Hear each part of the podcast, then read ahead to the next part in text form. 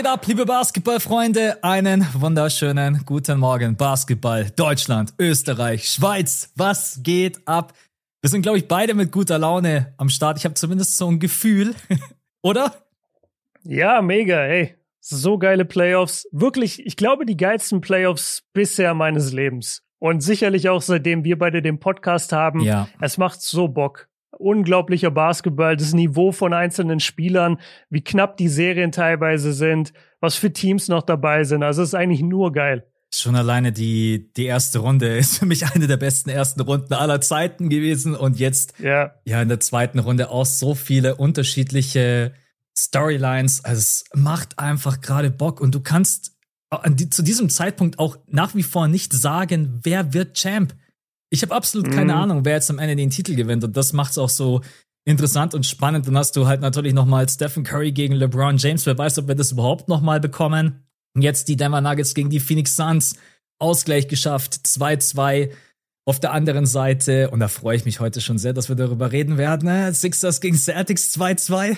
Auch wenn, ja, läuft bei dir. Auch wenn nach wie vor Boston natürlich so, äh, glaube ich, schon immer noch der Favorit ist. Und ja, Eddie Miami Heat als Play-In-Team machen jetzt hier einen auf Conference Files. Also geiler hey. kann es einfach äh, ganz ehrlich nicht sein. Und ja, ich glaube, du hast recht. Seit wir den Podcast aufnehmen, kann ich mich an, nicht an so eine geile Postseason erinnern. Dementsprechend äh, Spieler der Woche, beste Moment der Woche, nervigste Moment der Woche. Wir sprechen über alle Serien. Ich habe eine Starting Five mit dabei. Habe ich irgendwas vergessen? Glaub nicht, oder? Das ist der Plan. Das ist der Plan und den führen wir jetzt aus. Genau, dann gehen wir direkt rein mit der Starting Five, die ich natürlich direkt vor mir habe. Wie kann es auch anders sein? und zwar habe ich mir gedacht, welchen Spieler vermisst du in diesen Playoffs am meisten? Gibt es jemanden, wo du dir denkst, da sind geile Playoffs, aber den Spieler, schade, dass der jetzt nicht mit dabei ist? Max direkt am Anfang mit dem Dolch ins Herz. Ja, also Janis tut schon hart weh. Blend, Deswegen blend, mal, nicht sehen. blend alle aus, die schon in den Playoffs gespielt haben. Sorry, noch Zusatz. Ah, okay. Also nur Spieler, die es gar nicht erst geschafft genau, haben. Genau, richtig. So ein Dann, Damian Lillard, so ein Luka Doncic. Ähm. Mhm. Dann lass mich einmal kurz gucken. Wo ich glaube, ich habe direkt einen Kandidat. Also man muss dazu sagen, ich habe Dame oder wir haben Dame und Luca natürlich jetzt schon oft gesehen in den Playoffs, deswegen habe ich nicht zuerst an die beiden gedacht. Ich war jetzt einmal bei dem ganz jungen Magic-Team. Das mhm. hätte ich irgendwie gerne ja. gesehen, wie die sich so in der ersten Runde schlagen. Das wäre geil gewesen mit Franz und Paolo und so. Aber der Spieler, der mir jetzt als erstes kam und den wir dieses Jahr nicht gesehen haben aufgrund von Verletzungen, mal wieder Zion. Mhm. Zion Williamson ja. von den Pelicans was der gemacht hätte in dieser Western Conference, ey, das hätte ich wirklich gerne gesehen. Vielleicht in so einem Matchup mit den Lakers, er gegen AD. Ja. Das wäre richtig geil gewesen. Witzig, das war auch mein, mein erster Gedanke. Zion mhm. und auch das Magic-Team. Aber einfach als Ganzes. Selbst wenn die yeah. in der ersten Runde auf den Sack bekommen hätten, aber das hätte ich mir einfach mal super gerne angesehen. Ja, ansonsten, äh, ja, Dame ist natürlich auch ein geiler Spieler. Bei, bei Luca muss ich sagen, ist es eher die, der Nervenkitzel, dass Luca immer in der Lage ist, jemanden zu besiegen in der Serie mhm. auch. Ist gar mhm. nicht so sehr den Basketball, den ich vermisse, ist mir aufgefallen. Also ich finde, Luca mhm. spielt jetzt nicht so den mega sexy Basketball, aber die Mavs in den Playoffs, ja, würde ich jetzt auch nicht Nein sagen, bin ich ganz ehrlich. Ja. Aber ansonsten. Ja, Kyrie auch ganz ehrlich. Also Kyrie ja, in den Playoffs, wenn er denn spielt, wenn er nicht gerade verletzt ist, dann ist er natürlich einer der geilsten Zocker so in den Playoffs, muss man auch sagen. Ja, Okay, dann sind wir da einer Meinung, Zion. Äh, ja, jetzt muss man ja. erstmal hoffen, dass er überhaupt mal irgendwann gesund wird äh, in seiner Karriere. Dann machen wir weiter mit der zweiten Frage. Hast du schon mal über ein Tattoo nachgedacht? Bin ich gestern draufgekommen, äh, weil ich ja selber auch mhm. eins habe. Und ich bin mir ziemlich sicher, du hast keins, denke ich mal. Ja. Und hast nee, du schon mal darüber keins. nachgedacht oder bist du jemand, der sagt, nee, ich mag keine äh, Bemalung auf meinem Körper? Hast du schon mal über ein Tattoo nachgedacht? Ey, richtig krasse Frage, dass du die jetzt stellst, weil ja, die letzten Wochen wieder ein bisschen intensiver. Es wäre auf jeden Fall ein kleineres Tattoo. Es wäre jetzt nicht äh, direkt mit einem großen, würde ich einsteigen, sondern eher was Kleines. Mhm. Und dann höchstwahrscheinlich auch irgendwo erstmal auf den Oberkörper, maximal so Oberarm oder, oder Wo da an der, sieht Ja, also wo, wo man wo man weniger sieht. Genau, in der Elle finde ich es eigentlich noch ganz cool. Mhm. Ähm, Tut gar nicht ja, weh. ja, das, ich denke, es wird überall wehtun. Aber ja, ich, ich denke tatsächlich wieder ein bisschen mehr drüber nach. Meine Situation ist immer, und da kannst du vielleicht mal einen Input geben als jemand, der ein Tattoo hat. Ich habe immer dieses Ding von, ich kann mir nicht vorstellen, dass ich irgendwas so sehr feiere, dass ich es mein Leben lang sehen will. Mhm. Auf mir drauf. Wie, wie geht es dir? Weil du hast ja schon ein relativ großes Tattoo dann auch mit einem Basketballspieler auf der Schulter. Ja. Ist es dann manchmal so, dass man sich denkt, ey, fuck, warum habe ich mir das eigentlich tätowieren lassen? Oder sagst du jedes Mal, nee, ist cool, gehört zu mir? Ja. Äh, ich habe echt ganz gute Erfahrungen, weil mein erstes Tattoo war ja mit 18, war ja so ein Phönix. Und mhm. der, der war ein bisschen kleiner. Und das war zum Beispiel, ja, mit 18, meine Güte, du bist jung, dumm und naiv. Äh, ich ja. bin jetzt nicht jemand, der mein ganzes Leben lang einen Phönix auf dem Arm feiert. Aber ich habe mir extra ein Basketball-Tattoo machen lassen und vor allen Dingen auch ohne Spieler. Die Leute diskutieren immer darüber, ob das irgendein Spieler ist. Nee, ist es nicht, weil ich mir jetzt mhm. 100% sicher bin, Basketball wird mich mein ganzes Leben lang begleiten. Ne? Das ist schon ein guter mhm. Ansatz, wenn man so rangeht und ja. überlegt sich ein Tattoo ist es was, wo ich wirklich eine so krasse Connection habe, ähm, dass ich denke, mein ganzes Leben lang, und ich habe es bis jetzt nicht bereut, also ich schaue es mir heute immer noch gern an. Man verliert dann auch irgendwo, muss man ehrlicherweise sagen, so ein bisschen das Auge dafür, weil du siehst dich jeden Tag. Okay. Manchmal ja, realisiere ich schon klar. gar nicht mehr, dass ich ein Tattoo habe. Ähm, ja, ja, das kenne ich. Ich, ich habe nämlich zum Beispiel eine, eine Narbe aus der Kindheit mhm. am, am Oberkörper, so an der Niere, wurde ich operiert und ich nehme das überhaupt nicht mehr, wahr, ja. nicht mehr wahr. Genau. Und manchmal, wenn, wenn ich dann Leute irgendwie, wenn wir das erste Mal, keine Ahnung, zusammen am See sind oder im Schwimmbad, wann bin ich hier am See oder im Schwimmbad, aber es passiert halt irgendwie. 2014 das letzte Mal. Ja, legit. Aber dann, dann gucken mich manchmal Leute so richtig erschrocken an, sagen, was hast du denn da? Und ich habe einfach überhaupt nicht mehr realisiert, mhm. überhaupt, dass das da ist.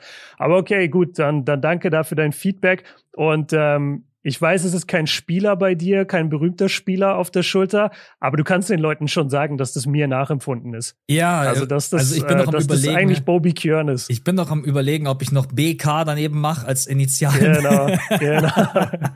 Nein, also okay. auch für euch mal, äh, für die jüngeren äh, Zuhörer, überlegt euch das immer ganz gut, sowas zu machen. Ja, also klar. das soll wirklich wohl überlegt sein und ich kann wirklich davon sprechen. Mit 18, meine Eltern haben gesagt, hey, wenn du denkst, mach. Ähm, und mittlerweile gibt's dann ja Gott sei Dank auch äh, Techniken, Cover-Up und so weiter. Da wurde dann quasi drüber gestochen. Aber ähm, ja, würde ich jetzt heute vielleicht mit 18 nicht nochmal machen, mir einfach einen Phoenix auf die Schulter zu klatschen. Ah. Okay. Ja. Ähm, das war die zweite Frage. Dritte Frage. Was machst du in den Halbzeitpausen der Playoff-Spiele in der Nacht? Hängst du am Handy? Hast du irgendwie ein Ritual, um dich mhm. wach zu halten? Bist du aktiv? Habe ich auch letztens auf Twitter die Frage gestellt. Hast du irgendwas, was du immer machst in diesen Halbzeitpausen? Ja, also ich bin, ich nehme ja meine Spielberichte schon wirklich ernst. Das ist natürlich bei manchen Serien bist du vor allem taktisch so ein bisschen mehr drin, weißt genauer, was die Coaches machen. Bei anderen, keine Ahnung, bei, bei Miami zum Beispiel weiß ich nie so wirklich, warum das funktioniert, was sie machen, aber es funktioniert einfach. Und ich setze mich dann wirklich immer in der Halbzeit hin äh, nehme mir den Boxscore, nehme mein Notizheft und schreibe so ein bisschen runter. Schreibe die wichtigsten Stats raus, schreibe aber auch raus, was habe ich viel gesehen. Habe ich zum Beispiel jetzt beim Lakers-Spiel gestern in der ersten Halbzeit haben wir die ganze Zeit gesehen, Curry und also Curry im Pick and Roll mit egal wer von Anthony Davis verteidigt wird. Yeah, yeah. Und das haben wir extrem viel gesehen, erste Halbzeit. Und dann schreibe ich mir das auf. Und dann am Ende des Spiels, wenn ich dann die über die zweite Halbzeit nochmal nachdenke und reflektiere, dann merke ich so, ey, warte mal, die sind das Pick and Roll dann plötzlich in der zweiten Halbzeit viel weniger gelaufen. Was könnte da der Grund sein? Also ich, ich setze mich schon mindestens fünf bis zehn Minuten hin und mache das. Und dann schaue ich auch immer, dass ich mir was zu essen hole. Also ich gehe eigentlich immer in die Küche, mache mir entweder ein paar mhm. Brote, ich liebe halt Obst, deswegen ich schneide mir dann irgendwie Obst klein oder so. Ja. Äh, manchmal mache ich mir auch einen Shake, schaue da dann meine Nachbarn, die sich dann freuen nachts um vier. Aber ich, äh, Ach, ja, weil du es mit Mixer machst oder warst du nicht mit dem Shaker? Ja, ja. Null. Na, nice. Schön Mixer, gefrorene Früchte rein, da freuen sich die richtig an. Geil.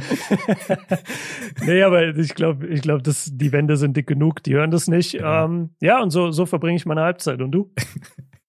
In Amerika würden sie denken, du stehst mit einem Mixer im gleichen Raum, weil in Amerika. In Amerika die Wände in diesen Wänden, Alter. Ja. Ja. Was ich mir irgendwie jetzt angewöhnt habe in diesen Playoffs, weil ich da meine Zeit jetzt nicht irgendwie am Handy verschwende oder ich versuche generell in der Nacht eigentlich gar nicht am Handy zu sein, weil ich tagsüber schon so viel am Handy hänge. Ähm, mhm. Ich gehe einfach nochmal zurück und schaue mir das erste Viertel nochmal an. Das sind genau. Ach was, okay, ja, krass. Weil manchmal ist alles so schnell und ich bin dann manchmal auch noch nicht so ganz zu 100 Prozent wach.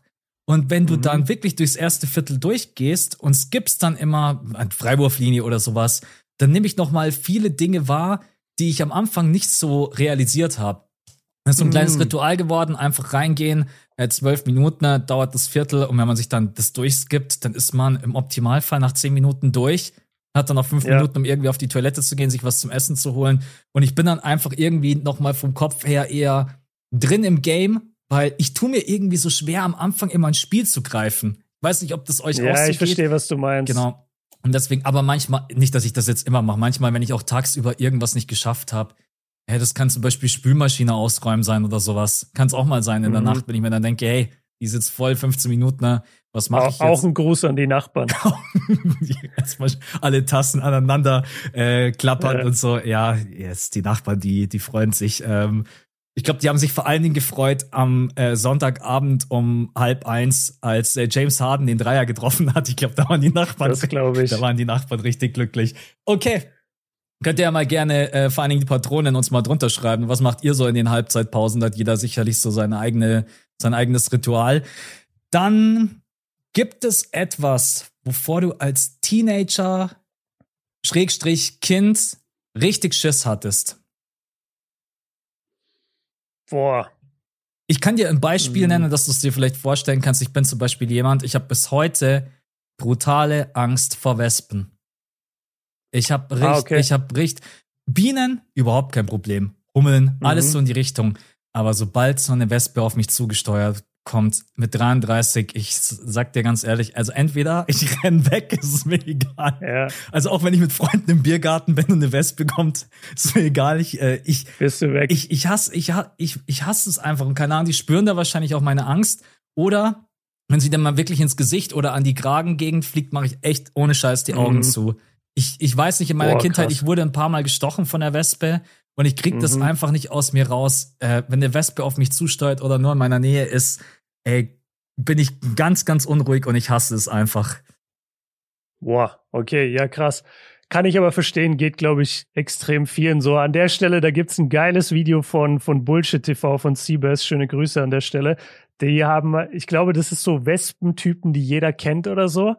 Mhm. Und das ist richtig witzig. Da, da, da gehen sie also diese verschiedenen Leute durch und ja, müsst ihr euch mal angucken. Ähm, bei mir, ich, ich habe gerade echt überlegt, das Einzige, was mir einfällt, was sich so durch meine Jugend durchgezogen hat, war, ich hatte einfach übertrieben Angst, durchzufallen in der Schule. Das ja. war für mich so das Schlimmste, was ich mir vorstellen konnte, weil, genau, das kommt noch erschwerend hinzu, bei uns war, oder bei mir war es so, ich war der letzte G9er-Jahrgang. Mhm. Und die hinter uns waren G8.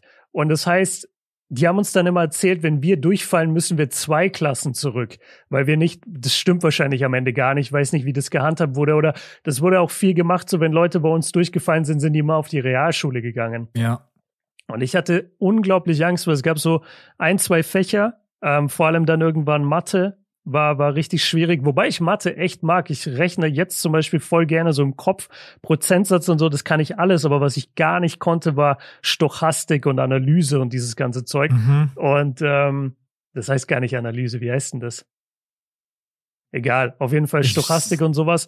Und ähm, da hatte ich richtig Schiss, so zwischen neunte und elfte Klasse, dass ich in den drei Jahren, dass ich durchfall. Mhm. Das weiß ich noch, dass ich da richtig Angst vor hatte. Und es war auch echt knapp. Und hätte ich nicht ein, zwei coole Lehrer gehabt, die mich am Ende noch ein Referat hätten halten lassen und da auch so ein bisschen durchgewunken, ich glaube, dann hätte ich es verkackt. Ah, ich, ich lieb, Aber liebe ich, die ich Lehrer. Glück. Ja, ich liebe Lehrer, die den Supporting Cast geben, wie in der NBA. Ja, ja komm, mach mal noch ein Referat, zehn Minuten, ne? Ja, ist schon okay, ja. komm, gib dir die zwei äh, damit, ja, du, damit du durchkommst, ja. Ey, ich glaube, das ist eine Angst, die sehr, sehr viele oder fast alle nachempfinden können. Schule mhm. ist, selbst wenn man gut vorbereitet war, hatte ich irgendwie, irgendwie immer Schiss, auch vor dem Durchfallen oder schlechte Noten oder das hat sich zwar dann in der Oberstufe ein bisschen gelegt, ähm, wenn man dann jünger ist. Ja, in der Oberstufe ist man dann irgendwie so drin. So, wenn du dann in der zwölften bist, dann hast du eigentlich keine Angst mehr vom Durchfallen. Dann denkst du so, irgendwie schaffe ich mein Abi schon. Ja. Oder, oder meinen Abschluss. Ich glaube, das ging den Zehntklässlern in der Realschule dann auch so. Die, die sind dann drin im Abschluss. Aber so diesen Weg dahin, und dir wird ja auch immer erzählt, so, ey, vor dem Abitur, da, da hauen die aber richtig die Leute nochmal raus, weil die wollen nicht, dass die Leute erst im Abitur durchfallen. Die wollen, dass ihr schon vorher rausfliegt.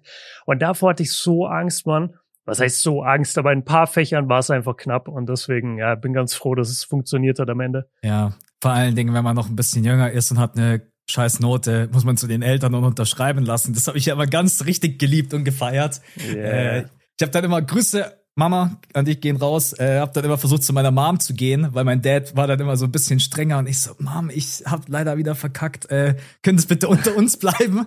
äh, ja, und dann musste ich aber doch immer noch äh, zum Papa antanzen und sagen, yo, äh, Paps, äh, wie war eigentlich dein Tag? Hey, heute echt siehst du gut aus, wie läuft's Tennis? Ich habe übrigens eine 5 in Mathe.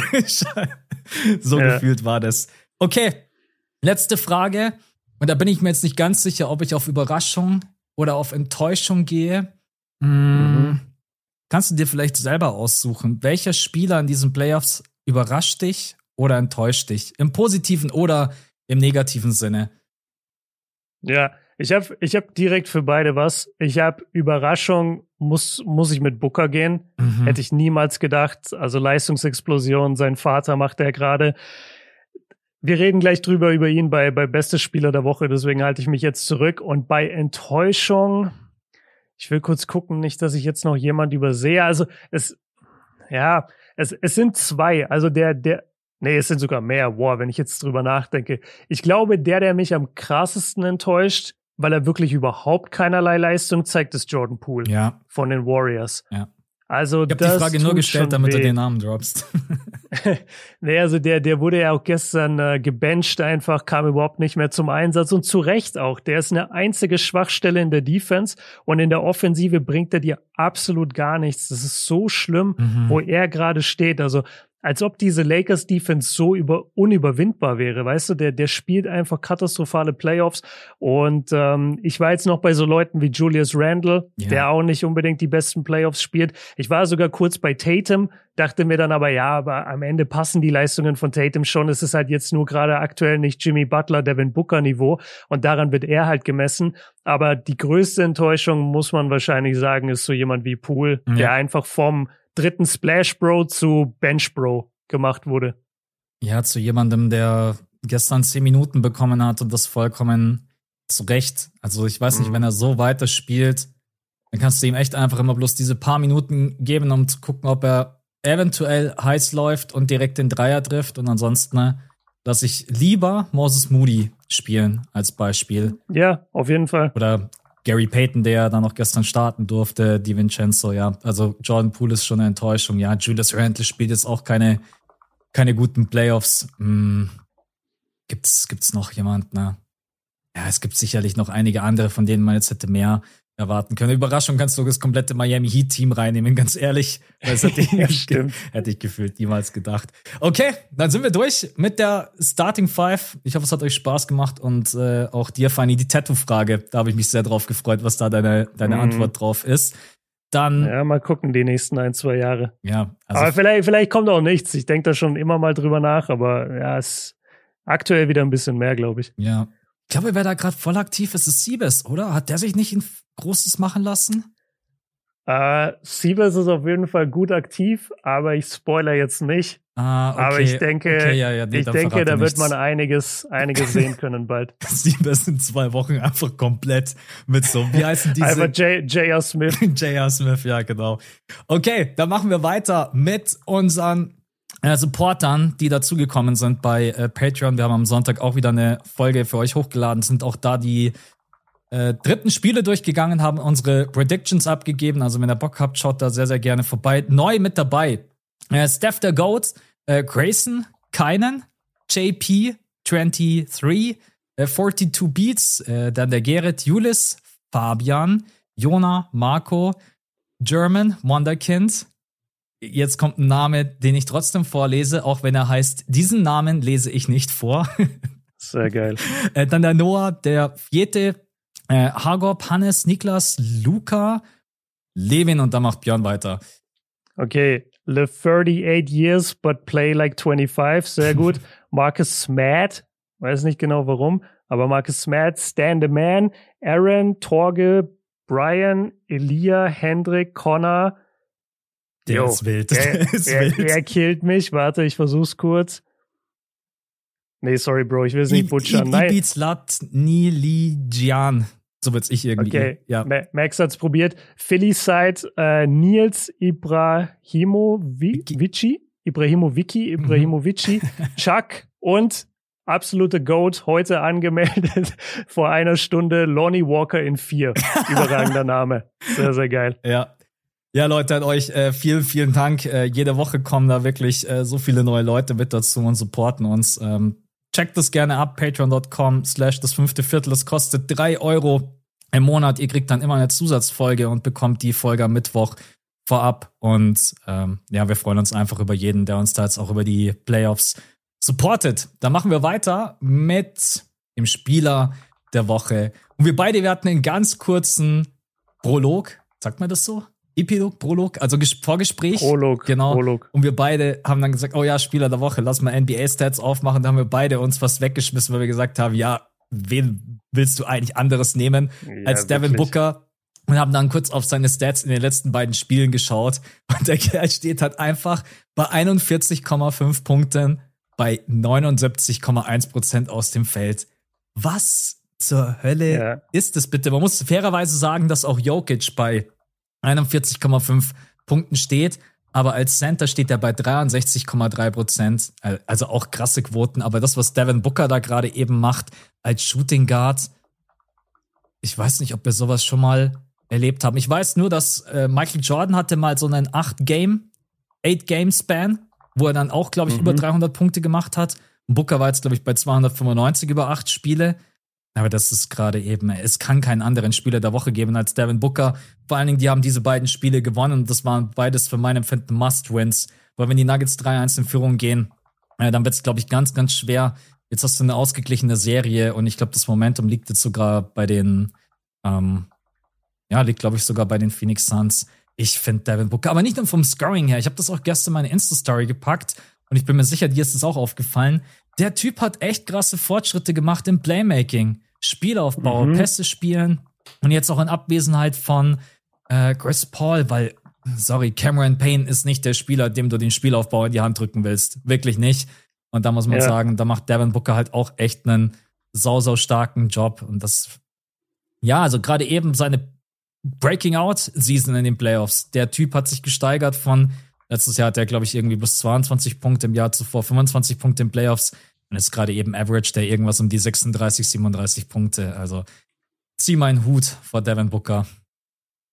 Ja, also du kannst es eigentlich wirklich nur noch mit den Michael Jordans, mit den Kobe Bryants vergleichen. Also das ist eigentlich das, woran ich denke, wenn ich aktuell Booker sehe, dann denke ich immer, okay, das ist Kobe-like. Ja. Und da muss man Booker mal wirklich Props geben, weil Booker ist nicht dieser ernannte Kobe oder Jordan Erbe, der kam nicht in die Liga und die Leute haben gesagt so, boah, das wird der neue Top 3 Spieler der NBA, sondern der hat sich das wirklich über Jahre aufgebaut, in einem Losing Team diese Stats schon aufgelegt, nicht auf dem Level, aber gute Stats. Und alle haben gesagt, ich eingeschlossen, so, ja gut, aber Booker macht es bei einem Team, was 20 Spiele gewinnt, ist letztendlich auch egal. Mhm. Und der hat das Jahr für Jahr gesteigert, Jahr für Jahr sind die Suns besser geworden. Und jetzt mittlerweile legt er halt wirklich Kobe-Zahlen auf. Und ich muss da immer, auch wenn das so ein bisschen cheesy ist, muss ich daran denken, dass Kobe ihm ja damals in dem letzten Aufeinandertreffen von den beiden hat Kobe ihm auf die Sneaker geschrieben, die er ihm geschenkt hat, be legendary. Also sei legendär. Ja. Es ist ein bisschen corny, klar, aber im, im US-Sportverhältnis, so kann man das schon machen.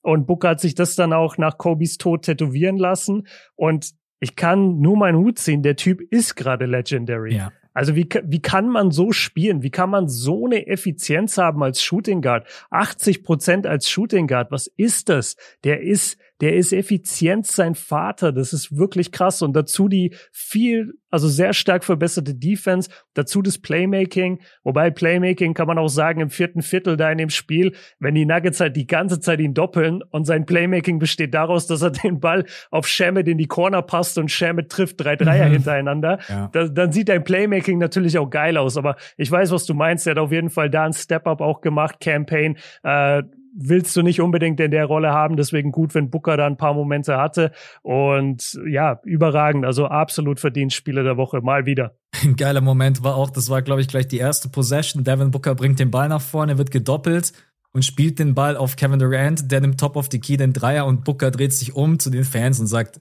hä? Warum lasst ihr Kevin Durant wide open? So quasi, ja, ja, genau. seid ihr, seid ihr verrückt und wahnsinnig.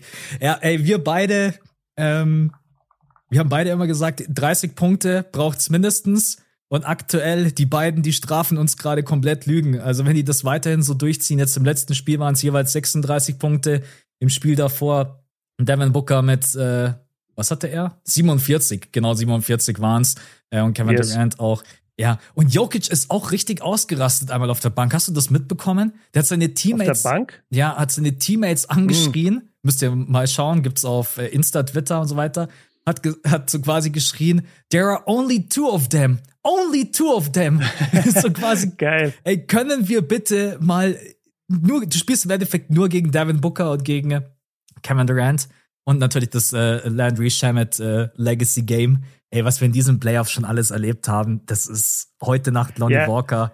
Letzten genau, Landry, Landry Shamet droppt es und dann dachte sich Lonnie Walker, ey, warte mal, ich, hab, ich hatte ja auch ein DNP in Game 2, also habe auch nicht gespielt. Lass mich jetzt mal auch von der Bank 15 Punkte droppen im vierten Viertel. Ja. Ganz kurz zu dieser Denver Defense. Das ist eine Sache, da bin ich, also da denke ich mir so, ey, sag mal, Leute, ihr, ihr könnt ja Gameplanen so viel ihr wollt, aber in, in echt müsst ihr doch dann merken, dass das Bullshit ist. Es gab wirklich Sequenzen, wo die, ähm, wo Booker und KD so mehr oder weniger auf der gleichen Seite standen und dann geht einfach der, und dann hat KD den Ball in der Hand und dann geht einfach der Verteidiger, ich weiß nicht mehr, wer es war, der an Booker dran ist, geht einfach so in Richtung KD und doppelt KD. Mhm. Wo du dir denkst, ey, habt ihr den Boxscore mal gelesen? Wisst ihr, dass Devin Booker kein Spieler ist, den du einfach alleine da stehen lässt? Ja. Also Denver, ich, ich kann Jokic da verstehen. Kannst du übrigens Jokic verstehen? Lass mal kurz über diese Situation reden mit dem Suns-Owner. Mhm. Mit, mit Matt Ishbia, der da den Ball festgehalten hat. Jokic geht hin, reißt ihm den Ball so ein bisschen weg. Dann gibt's eine kleine Rangelei. Äh, Jokic gibt ihm so einen, nicht einen Ellenbogen, sondern so einen Unterarm-Check. Wie, wie hast du die Situation gesehen? Äh, total unaufgeregt und entspannt. Ähm, er hat mhm. so eine, er hat eine Strafe bekommen, 25.000 US-Dollar, hat kein Spiel Sperre bekommen. Ja, ich weiß nicht, ich, ich war da relativ easy. Ich fand das jetzt von beiden irgendwie nicht überdramatisch. Der Owner kann natürlich den Ball vielleicht ein bisschen eher hergeben und den jetzt nicht irgendwie da ein paar Sekunden liebkosen. Jokic kommt dann natürlich mit seinen 120, 130 Kilo und dann reicht vielleicht auch ein kleiner Schubser, um dann zurückzufallen ich habe es relativ easy und entspannt gesehen, habe das sogar ein bisschen beschmunzelt, wie die Leute darauf äh, abgegangen sind. Deswegen im Optimalfall hätte es einfach gar nichts gegeben, auch für Jokic irgendwie keine mhm. 25.000 US-Dollar Strafe. Ja. ja, ist einfach generell immer blöd, wenn Fans involviert sind und noch blöder ist es, wenn es dann der Owner ist, weil dann kannst du auch als Ref nicht sagen, ja, ey, übrigens du, du bist jetzt ejected raus aus der Halle. Stimmt. Also ja, das, das habe ich mich auch gefragt. Was wäre passiert, wenn es ein anderer Fan gewesen wäre? Ja. Also wenn es ein normaler Fan gewesen wäre, wäre der dann rauseskutiert worden oder nicht? Ich, jetzt beim Owner kannst du schlecht was machen irgendwie. Das stimmt, ja. Ich, ich glaube schon bei einem Fan, eventuell hätten sie dann gesagt, hey, sorry. Aber das ist auch, ja, dann hältst du halt den Ball zwei, drei Sekunden fest und ey, irgendwie eine ganz blöde Situation. Ich weiß nicht, wie du es wahrgenommen hast, aber ich war relativ äh, amüsiert und entspannt, wenn ich ehrlich bin. Ja, ich, ich habe es mir wirklich oft angeguckt, einfach um zu sehen, okay, wer ist jetzt hier im Recht, wer nicht, bla bla. Also am Ende muss man sagen, ich finde nicht, dass Ishbia, der, der Owner, mit Absicht den Ball jetzt wirklich festhält oder von Jokic weghält. Ich glaube, der schaut doch sogar diese paar Sekunden weg, oder? Genau, der, der also der Ball fällt zu ihm, dann hat er ihn halt direkt so im Arm wie du, wie du es halt hast, wenn du den Ball so in die Hand bekommst. Das ist auch ein ehemaliger College-Spieler. Also das ist jetzt auch nicht so, dass für den Basketball in der Hand haben das Unnatürlichste auf der Welt ist. So, der hat dann den Ball einfach so normal in der Hand, wie jeder von uns ihn in der Hand hätte. Und dann guckt er zu Joshua Kogi, der am Boden liegt. Und Jokic kommt von der Seite so also ich will jetzt auch nicht sagen, dass Jokic hier falsch liegt, aber Jokic kommt halt von der Seite und reißt ihm den Ball so ein bisschen weg. Mhm. Und dadurch eskaliert die Situation, in Anführungszeichen eskaliert. Das ist ja nicht wirklich was passiert. Also Jokic ist schon derjenige, der sozusagen den Stress in die Situation reinbringt. Aber ich finde auch, dass es ja sein gutes Recht ist, als Spieler den Ball natürlich zu fordern. Ja. Und äh, dass der Owner dann den Ball so ein bisschen festhält und der Ball wegfliegt, das ist dann wiederum die Schuld vom Owner. Der müsste eigentlich in der Sekunde, wo er merkt, der Ball wird, wird ihm weggenommen, müsste er sofort loslassen. Mhm. Weil er ist kein Teil des Spiels. Das kann ja auch der Schiedsrichter gewesen sein. Ja. Ja, so. stimmt. Das Optimale wäre eigentlich gewesen, wenn Jokic sich zum Schiri umgedreht hätte und gesagt, hey, was soll das? Er gibt den Ball nicht her. Aber du bist dann einfach ja. auch sauer, willst das Spiel schnell machen und ich glaube, Jokic kann schon auch, wenn er möchte. Aber, aber das glaube ich nicht. Ich, wenn du es dir anguckst, der hatte keine Möglichkeit, das Spiel schnell zu machen. Ja. Das war keine Situation, dass er jetzt den Ball fordert und sofort einen Einwurf machen will. Mhm, ja. So wirkte es nicht. Ja, also ich, ich glaube, wir sehen das beide relativ ähnlich. Das, da wurde sehr, sehr viel draus gemacht und am Ende, ja. am Ende war, ist eigentlich nicht wirklich was passiert. Also Nein, überhaupt nicht. Aber 25.000 Dollar würde mich anpissen, wenn ich Jokic bin. Ja, mich auch. Ja. Ist zwar so, wie wenn ich zu dir sage, ja, Björn, kannst du mir mal 5 Euro leihen, aber. Ja, oder 25 Cent eher. Oder 25 Cent, ja. Ja, also Situation für euch auch ganz kurz. Es gab keine Spielsperre. Äh, ich glaube, da wäre es, äh, der wäre es abgegangen im Internet, wenn Jokic wegen mhm. dem Mist eine Spielsperre bekommen hätte. Da wäre ähm, alles vorbei gewesen. Und zu Recht auch. Also das wäre einfach Schwachsinn ja, gewesen. Das wäre kompletter, kompletter Blödsinn gewesen. Okay, das war ja eine Situation, die einfach nur interessant war. Wir waren gerade bei Spieler der Woche. Bester, yes. bester Moment der Woche. so, soll ich oder willst du? Oder? Nee, komm, komm ich gebe dir die Bühne. Ja. Ja, ich meine, es war ganz klar das äh, Abendspiel, Sonntagabend, 21.30 Uhr, Sixers gegen Celtics, ich muss sagen, ich hätte auf diesen äh, besten Moment der Woche auch gut und gerne verzichten können, wenn man das Spiel mhm. einfach sauber runterspielt, wenn man die Viertel sauber zu Ende spielt, wenn man diese 15 Punkte, 16 Punkte Führung sich einfach nicht andauernd wegnehmen lässt, dann gibt es nämlich überhaupt keinen äh, James Harden Floater zur Overtime, James Harden in der Overtime Dreier aus der Ecke, sondern man gewinnt das Spiel einfach souverän. So war es ja. natürlich, ich glaube, für alle Zuschauer und vor allen Dingen alle neutralen Fans einfach eins der besten Spiele in den Playoffs und ja, ich meine, ihr habt es gesehen, also bei dem James Harden drei aus der Ecke, ich bin einfach komplett ausgerastet, weil äh, James Harden in der Ecke kriegst du sowieso eher seltener und das nie sind, einfach. Da, genau und dann dann macht er den halt auch noch und dann kommt ja auch noch das i-Tüpfelchen oben drauf, dass Marcus Smart diesen Wurf losbekommt und man sich einfach nicht sicher sein kann, war der in Time oder nicht und man das, das waren einfach die wildesten Sekunden, die ich in diesen Playoffs bisher so erlebt habe. Und er war dann Gott sei Dank nicht drin in Ausgleich der Serie. Aber ja, Gott, ey, ich war danach komplett fertig. Ich habe eineinhalb Stunden, zwei Stunden gebraucht, bis ich runtergekommen bin, aber bester Moment der Woche. Max randaliert erstmal durch so eine Wohngegend, klopft an alle Türen. Hey, habt ihr den Game Winner gesehen? Ja. Hey, bist du auch noch wach? Hast du es auch gerade gesehen? hey, übrigens gleich Suns gegen Nuggets auch, äh, geht gleich direkt weiter. Ja. Nee, ja. also ganz ehrlich, egal wie die Serie jetzt ausgeht, das Spiel hat einfach, das war einfach absolut geil. Auch wenn man die Serie jetzt verlieren sollte, aber das war bester, beste Moment der Woche für mich. Kann ich verstehen. Ähm, ja, war auch geil. Also nochmal zu dem, zu dem Embiid in der, äh, sorry, Harden in der Corner. Das war halt so ein geiles Play auch irgendwo von den Sixers, weil sie haben es wirklich schlau gemacht.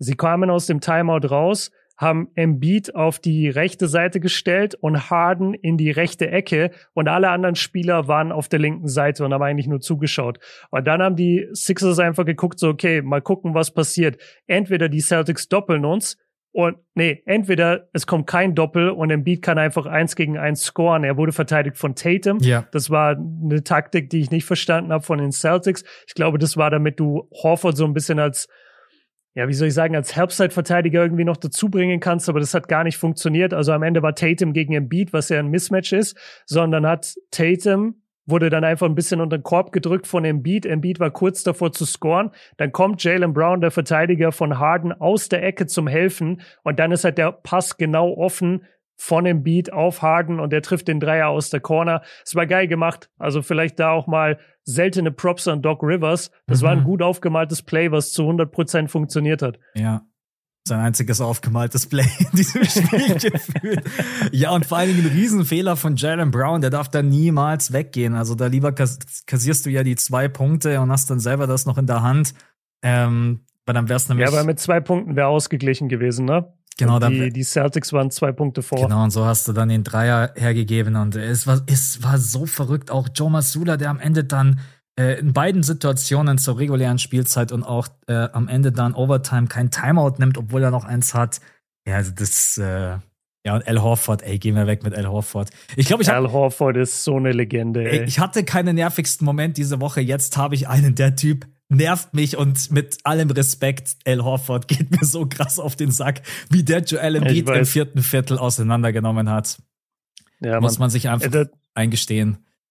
Das ist fast Spieler der Woche würdigt. Was der mit dem Beat gemacht hat, vor allem in dem vierten Viertel, das war so krass. Hatte fünf Blocks, nicht alle gegen Embiid, aber einige. Und drei. Ich glaube, drei waren gegen Embiid. Drei gegen Embiid und ich weiß es halt auch noch aus den letzten Jahren, wenn die Celtics auf die Bucks getroffen sind, ey, du denkst und hörst nichts von und über Al Horford die ganze Saison und dann kommen die Playoffs und dann ist der plötzlich Primetime Hakim Olajuwon in der Defense. Das ist so abartig. Ja. Der hat Janis schon oft aus so einem Spiel rausgenommen. Der hat Embiid im vierten Viertel meiner Meinung nach komplett kalt gestellt. Mhm. Hätte Harden nicht diese Monster-Explosion wieder gehabt von über 40 Punkten, dann hätten die Sixers das Ding niemals gewonnen. Die haben ja, die hatten ja eine 13 Punkte Führung oder 16 Punkte Führung sogar die Sixers und haben die Stück für Stück im vierten Viertel verloren, bis dann die Celtics geführt haben. Und dann haben sie es irgendwie in die Overtime gerettet und da kam dann der Harden Game Winner. Aber was, was Horford da mit dem Beat macht, ist schon echt krass. Also, ja. ja Shoutout an ihn. Ich überlege gerade, ob ich überhaupt einen besten Moment habe. Ich gehe gerade so ein bisschen auch die Spiele durch. Mmh Lass mal überlegen. Suns Nuggets war vom Scoring her schon auch krass. Also weiß ich nicht, ob ja, das jetzt als bester Moment reicht, aber es war schon heftig. Da, da bin ich gerade auch hin vom Kopf. Einfach, da haben wir nämlich auch bisher gar nicht drüber geredet, diese Jokic-Performance. Mhm. Lass vielleicht ihm jetzt mal hier kurz die Blumen geben. Also Jokic in dem Spiel gegen die Suns, auch wenn sie es am Ende verloren haben, 53 Punkte. Ich glaube, 11 Assists hatte er auch noch. Hat wirklich alles gemacht für seine Mannschaft. Man sagt ja immer, ja, ey, Jokic müsste einfach ein bisschen mehr scoren, so scheiß mal auf die Assists. Hat er jetzt in diesem Spiel gemacht, hat wieder mal bewiesen, dass er wahrscheinlich der, wie soll ich sagen, ist er der vielseitigste Big Man Scorer? Würdest du ihm das geben über Embiid? Hm, wahrscheinlich ja, schon, oder? in den Playoffs schon, ja. Während der regulären ja. Saison hätte ich gesagt nein, aber jetzt gerade in den Playoffs. Äh, aber mit dem Dreier auch, also der Dreier fällt doch besser bei Jokic, oder? Ja, ja, ich glaube, der trifft ihn gerade mit 50 Prozent, ja, ja. Also ja, ne, und in der Saison ist er bei 38 Prozent und ich glaube, im Beat ist immer so bei 35. Lass mal schnell ich glaub, schauen. Ich glaube sogar 33 nur. Ja, 33, genau. Ja. Genau, also ne, so bester, bester Big Man Scorer wahrscheinlich, den wir aktuell haben in der Luft. Das, das, in der Luft, in der NBA. Ich wollte sagen, der, der Floater, den er hat, das, dieses weiche Handgelenk, dass jeder Floater von dem drin ja, ist, jeder ist Layup normal. von dem ist drin. Vor allem, das sind Würfe, um jetzt mal technisch zu werden. Wenn du zum Korb ziehst mit deinem vollen Momentum und dann plötzlich innerhalb von einer, innerhalb von einer Entscheidung plötzlich genau stehen bleibst und Kerzen gerade nach oben gehst, damit du über deinen Verteidiger werfen kannst. Weißt du, wie, wie krass du da dieses Momentum kompensieren musst, damit es nicht aus Versehen in deinen Wurfarm übergeht, ja, in ja. dein Handgelenk? Das ist so schwer, was der macht. Und der, und der lässt es aussehen, als wäre das der einfachste 1 gegen 0 Layup, den du nur haben kannst. Das ist sau schwer vom Momentum, das so zu kontrollieren. Und er macht es einfach so gut. Dann trifft er den Dreier. Ey, der, der hatte dieses And One gegen Booker, äh, fast an der Dreierlinie, ja. wo er dann nur noch so mit einem Arm den Wurf nimmt und der geht auch rein. Also wir, wir müssen Jokic echt seine Blumen geben. Der spielt so krass.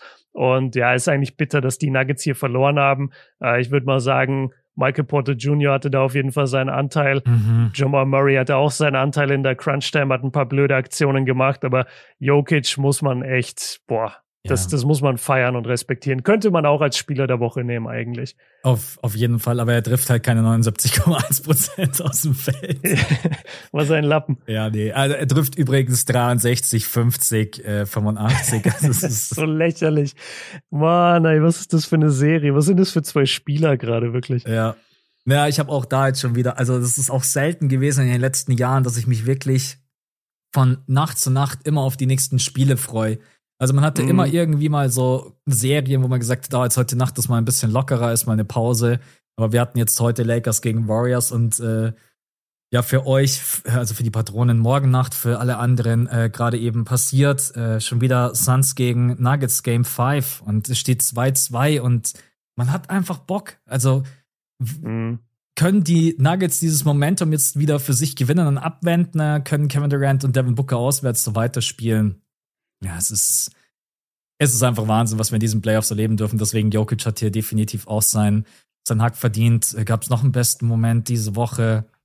Es gab noch ein paar Einzelaktionen. Es gab einen geilen Dank von Michael Porter Jr. über Kevin Durant. Boah, das Ding über Durant. Wow, genau. war der genau. hart. Da war auch wieder ein sehr geiler Jokic-Pass davor, ja. muss man sagen. Und dann der Dank von MPJ war hart, ja. Genau, dann Andrew Wiggins hat einmal saftig, kraft, kräft, saftig, kraftig, saftig, kräftig, äh, ich würde nicht sagen über AD gestoppt, weil AD schon wusste, oh, ist vielleicht besser, wenn ich einfach durchfliege, einfach äh, ja, weiterfliege. Genau. Ja, also gab schon ein paar geile Aktionen und dann auch so manche End-One-Dinger, wo du dir so denkst, was du jetzt auch gerade angesprochen hast, Jokic, so was also mittlerweile offensiv ist das einfach auf einem Level, ja, wo man kaum noch Worte dafür findet. Nervigster Moment, mh, hm, ja, ist jetzt natürlich auch wieder als Philly-Fan total, aber am Ende, was die Refs gepfiffen haben, äh, mit dem Charge gegen, äh, gegen äh, Jalen Beat und dann der Push-Off von Tatum gegen äh, Maxi, ist es am Ende mhm. jetzt nicht irgendwie spielentscheidend gewesen, aber ich, formulieren wir es einfach mal so, in manchen Spielen fehlt mir einfach die klare Linie. Das ist vielleicht sowas, was mich ein bisschen mhm. nervt und dann in so einem Spiel, wo es dann auch wirklich um viel geht. Aber ansonsten genervt hat mich jetzt diese Woche nicht so wirklich was. Oder? Nee. Ja, ich, ich hab was. Und zwar, mich nervt, dass Steph Curry gerade nicht mehr Supporting Cast hat bei mhm. den Warriors. Das nervt mich einfach, dass da nicht viel kommt. Äh, weder von Clay, über Poole haben wir schon geredet, der ist jetzt gebencht. Die Warriors haben einfach, abgesehen von Wiggins, niemand, der seinen Wurf kreieren kann. Und Wiggins macht es halt auch immer nur auf einem relativ kleinen Volumen. Haben wir schon oft mhm. drüber geredet. Der macht so seine 15 bis 20 Punkte. Mehr kommt dann aber auch nicht. Und du bist eigentlich die meiste Zeit mit Steph Curry allein auf weiter Flur und du musst gucken, wie du irgendwie mit ihm Würfe für andere kreierst, Würfe für ihn kreierst. Das ist so anstrengend zuzugucken und es tut mir so leid für ihn, weil wir sehen ja, was für ein unglaubliches Ausnahmetalent er ist. Aber er hat gerade im Vergleich zu den Lakers wirklich das deutlich schwächere Team, wenn man mal ehrlich ist, weil die Lakers sind so tief und jedes Spiel hast du dann einen Austin Reeves, der trifft, dann hast du einen Lonnie Walker, der trifft, dann hast du Dennis, D'Lo, so jeder von denen hat irgendwie schon ein krasses Spiel gehabt. Und bei den Warriors, wer ist es denn außer Steph? Weißt du, wer ist es denn außer Steph? Es kommt ja von niemandem irgendwas. Du hast manchmal, wenn du Glück hast, bekommst du mal 10 Punkte von Draymond, dann bekommst du deine 15, 20 von Wiggins und was kommt dann? Was ja. kommt dann? Ja, es ist gerade echt schwierig. Also die Offense wieder bei 101 Punkten. Clay mit neun. Das reicht einfach nicht. Ja. ja, was ist das? Ja, es ist schwierig. Das ist bitter. Ja, vor allen Dingen jetzt auch noch Kevon Looney, der dann krankheitsbedingt äh, eine Minute Restriction hat. Ähm, ja. Ich glaube, dass ihn das schon weh tut, weil die Würfe, die du normalerweise daneben geballert hast, da steht jetzt halt kein Kevon Looney und greift dir 20 Rebounds. Das tut mhm. einfach weh, weil ansonsten könnte man, ich glaube, so ein Spiel mit Kevon Looney bei über 30 Minuten könntest du eventuell sogar gewinnen, weil du einfach viel mehr zweite Chancen bekommst. Und Kevon Looney hat elf Minuten und hat sich leider den blödesten Zeitpunkt rausgesucht, um krank zu werden und schleppt das jetzt so mit sich mit. Ähm, ja. Aber du hast, du hast recht, es kommt einfach wenig und Steph war dann, glaube ich, auch am Ende müde. Der hat so, der hat so viel gerannt, so viele Pick and Rolls. Also, ich noch nie gesehen, dass die Warriors so viel Pick and Roll spammen über Stephen Curry wie in diesem Spiel. Haben es dann im vierten aufgehört und. Genau, weil das ist das Ding. Sie haben eben dann aufgehört und dann ging gar nichts mehr. Genau, und dann ging gar nichts mehr. Und Steph hat dann natürlich auch ein paar blöde Würfe genommen. Drei von 14 von draußen. Äh, ja, und ansonsten, du hast angesprochen, also Jordan Poole, mega Enttäuschung. Äh, zehn Minuten. Ähm, Moses Moody, den seine Minuten Geil. mag ich immer ganz gerne. Äh, Gary Paytons ja. Minuten fand ja. ich auch ganz okay. Aber ansonsten hat mich da jetzt echt auch niemand vom, vom Hocker gehauen. Und da, da muss man mal überlegen, wie knapp dieses Spiel war. Ich habe die Lakers als total dominant und viel, viel besser wahrgenommen. Die gewinnen das Spiel mhm. bloß mit äh, drei Unterschied. Und vom Kopf her war das für mich das Gefühl so eine viel, viel klarere Geschichte, weil die Lakers auch für mein Empfinden einfach wesentlich besser ausgesehen haben. Ähm, aber wir können eigentlich eh Überleitung machen, oder? Zu dieser Serie. wenn wir nichts mhm. mehr haben, nervigster Moment. Ähm, ja. Ja, wir beide haben uns übrigens äh, vertippt. wir haben am Sonntag gesagt 2-2. Was haben wir gesagt? Ja, zwei, ja stimmt. Ja, 2-2. Ich hätte, ich hätte gedacht, dass die Warriors, ähm, naja, einen Gameplan hatten sie ja. Also sie sind schon mit einer Idee yeah. rausgekommen. Sie haben sie dann aber bis zum Ende hin nicht durchgedrückt und naja, es ist halt auch einfach blöd, wenn du halt von 41 Versuchen halt plus 12 äh, Dreier triffst, dann, dann wird das halt gegen diese Lakers Defense brutal schwer und die Bank hat den Unterschied gemacht. Also ich bin übrigens die mal Bank gespannt, wer bei den Lakers noch so aus dem Nichts kommt und plötzlich gut spielt. Also ja. das erst äh, kommt hier Rui Hachimura und in jedem Spiel 20 von der Bench bei Quoten wie Primetime Clay Thompson 50 Prozent. Mhm. So, jetzt ist Dennis plötzlich in dieser Serie komplett drin. Der war in der Grizzlies-Serie katastrophal. Dennis spielt genau. gerade so mega stark. Ähm, ja. Jetzt kommt Lonnie Walker aus dem Nichts. Also die Lakers, ich glaube, als Gegner muss man sich doch auch einfach die Frage stellen, wer seid ihr?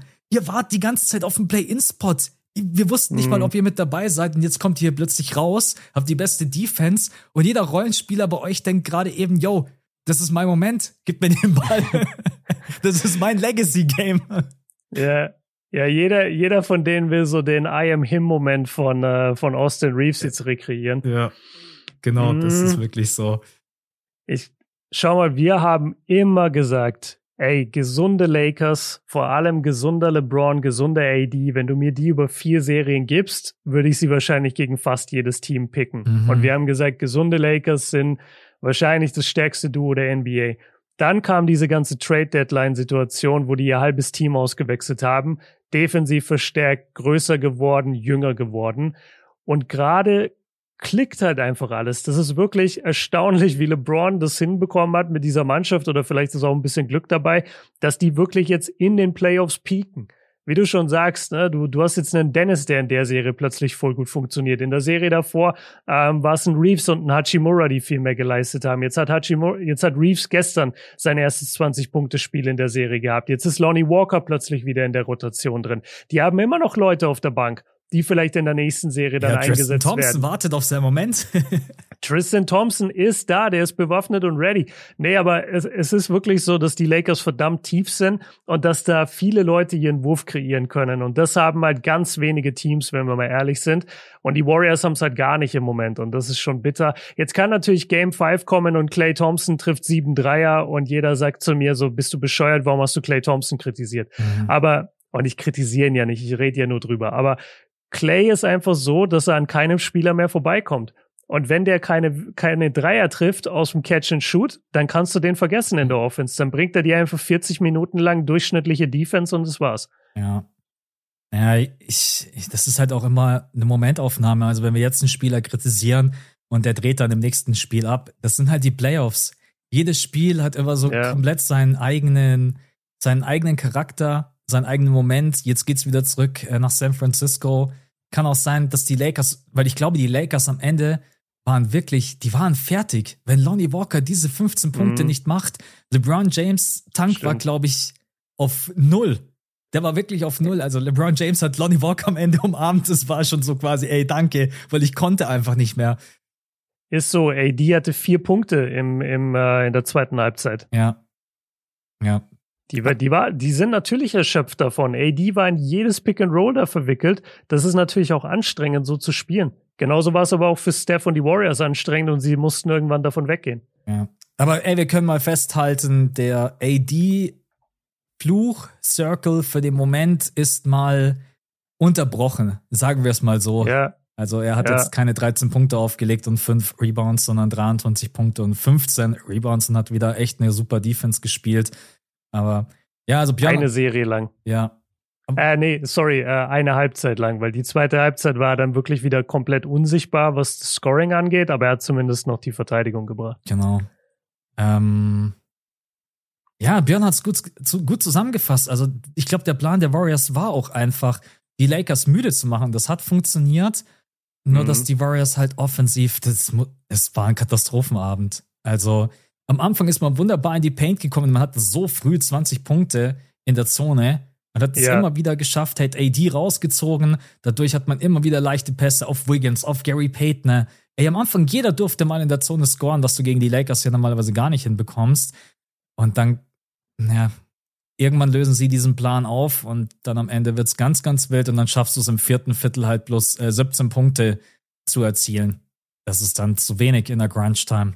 Und die Lakers kommen auf 27, weil Lonnie Walker mal ganz kurz denkt, hey, schalt mal kurz in den äh, Kobe Bryant-Modus.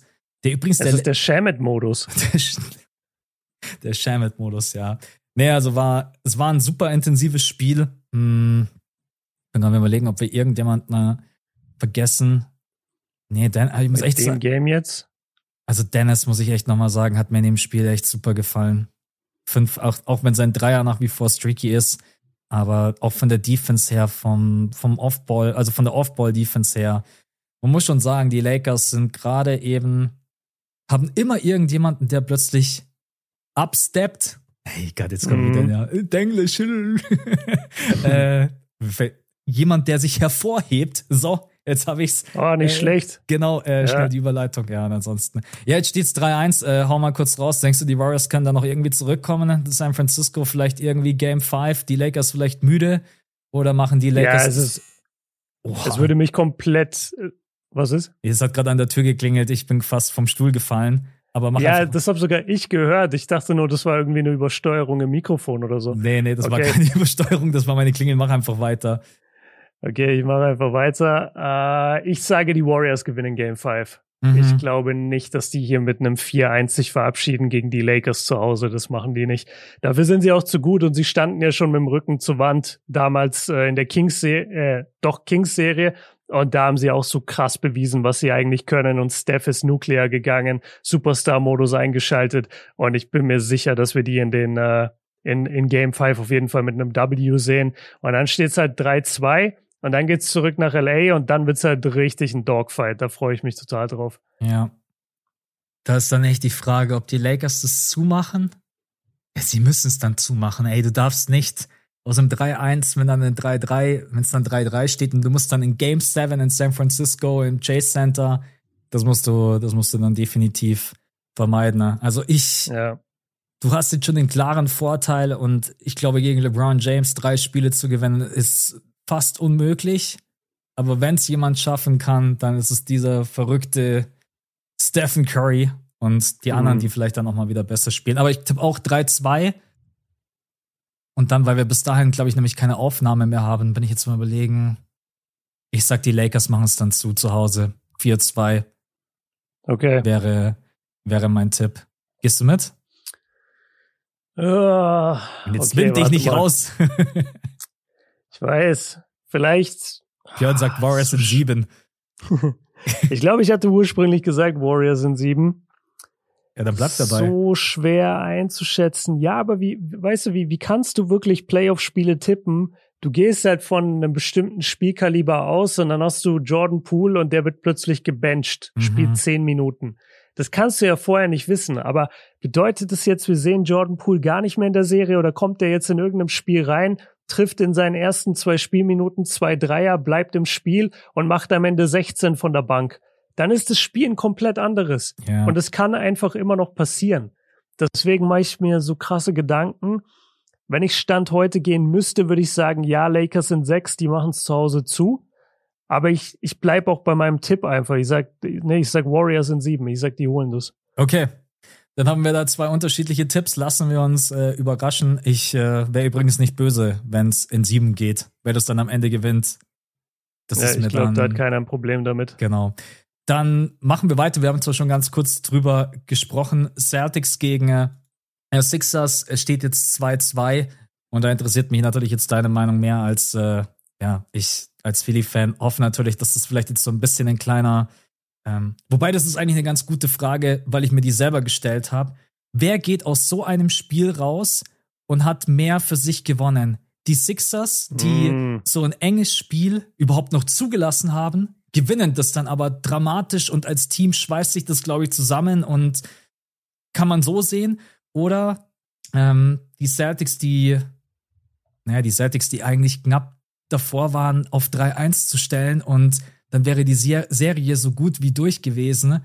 Jetzt merke ich gerade meine eigenen Argumentation. Eigentlich muss es den Sixers ja einen größeren Push geben, oder?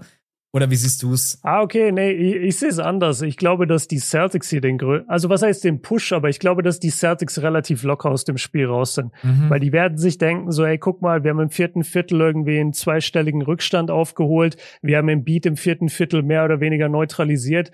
Die haben nur gewonnen, weil James Harden gespielt hat, wie er nur alle fünf Spiele mal spielen kann.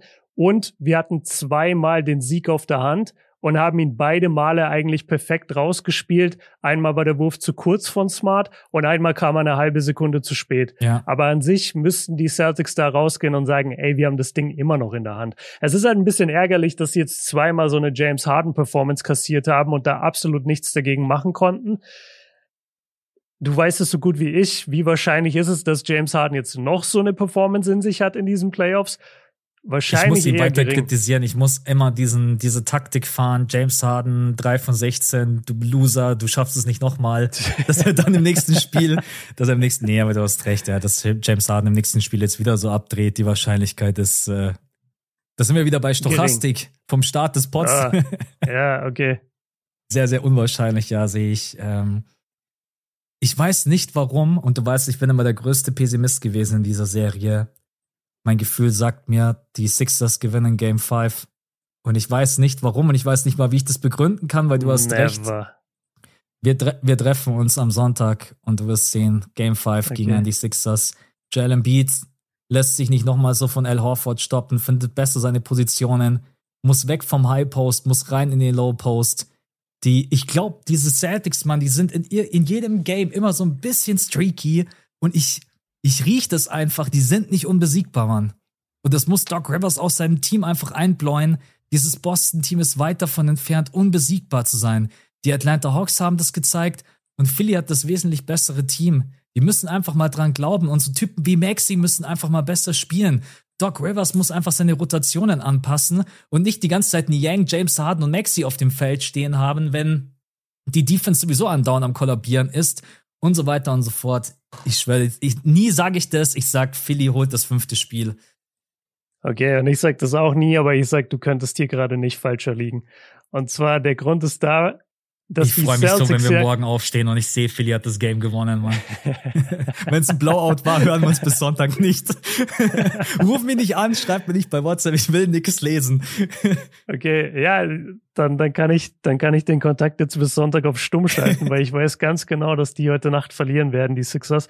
Ähm, du sagst es so einfach so, ja, Maxi muss einfach nur besser spielen. Nee, Maxi wird bisher einfach aus dieser Serie verteidigt. Mhm. Maxi kommt so krass nicht zum Korb und wenn er am Korb ist, sind da drei Leute, die ihn jedes Mal blocken, wenn er nicht gerade vom Ring geblockt wird. Der hat ein Riesenproblem in diese Serie zu kommen. James Harden hat in Spiel zwei und in Spiel drei ausgesehen wie der letzte washed Spieler, den du überhaupt nur in deiner Mannschaft haben kannst. Er hatte auch zwei unglaubliche Performances, aber also er schuldet mir seit Jahren den Beweis, dass er back-to-back -back solche Spiele abliefern kann. Deswegen kann ich darauf nicht bauen.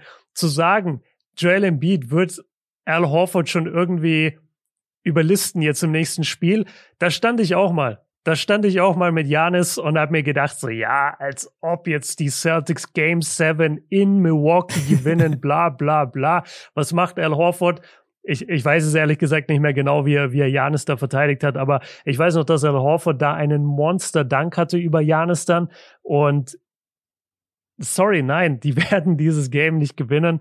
Ähm, Embiid kann sicherlich besser spielen, aber die können nicht dieses Spiel gewinnen. Game 5 geht an die Celtics. Okay.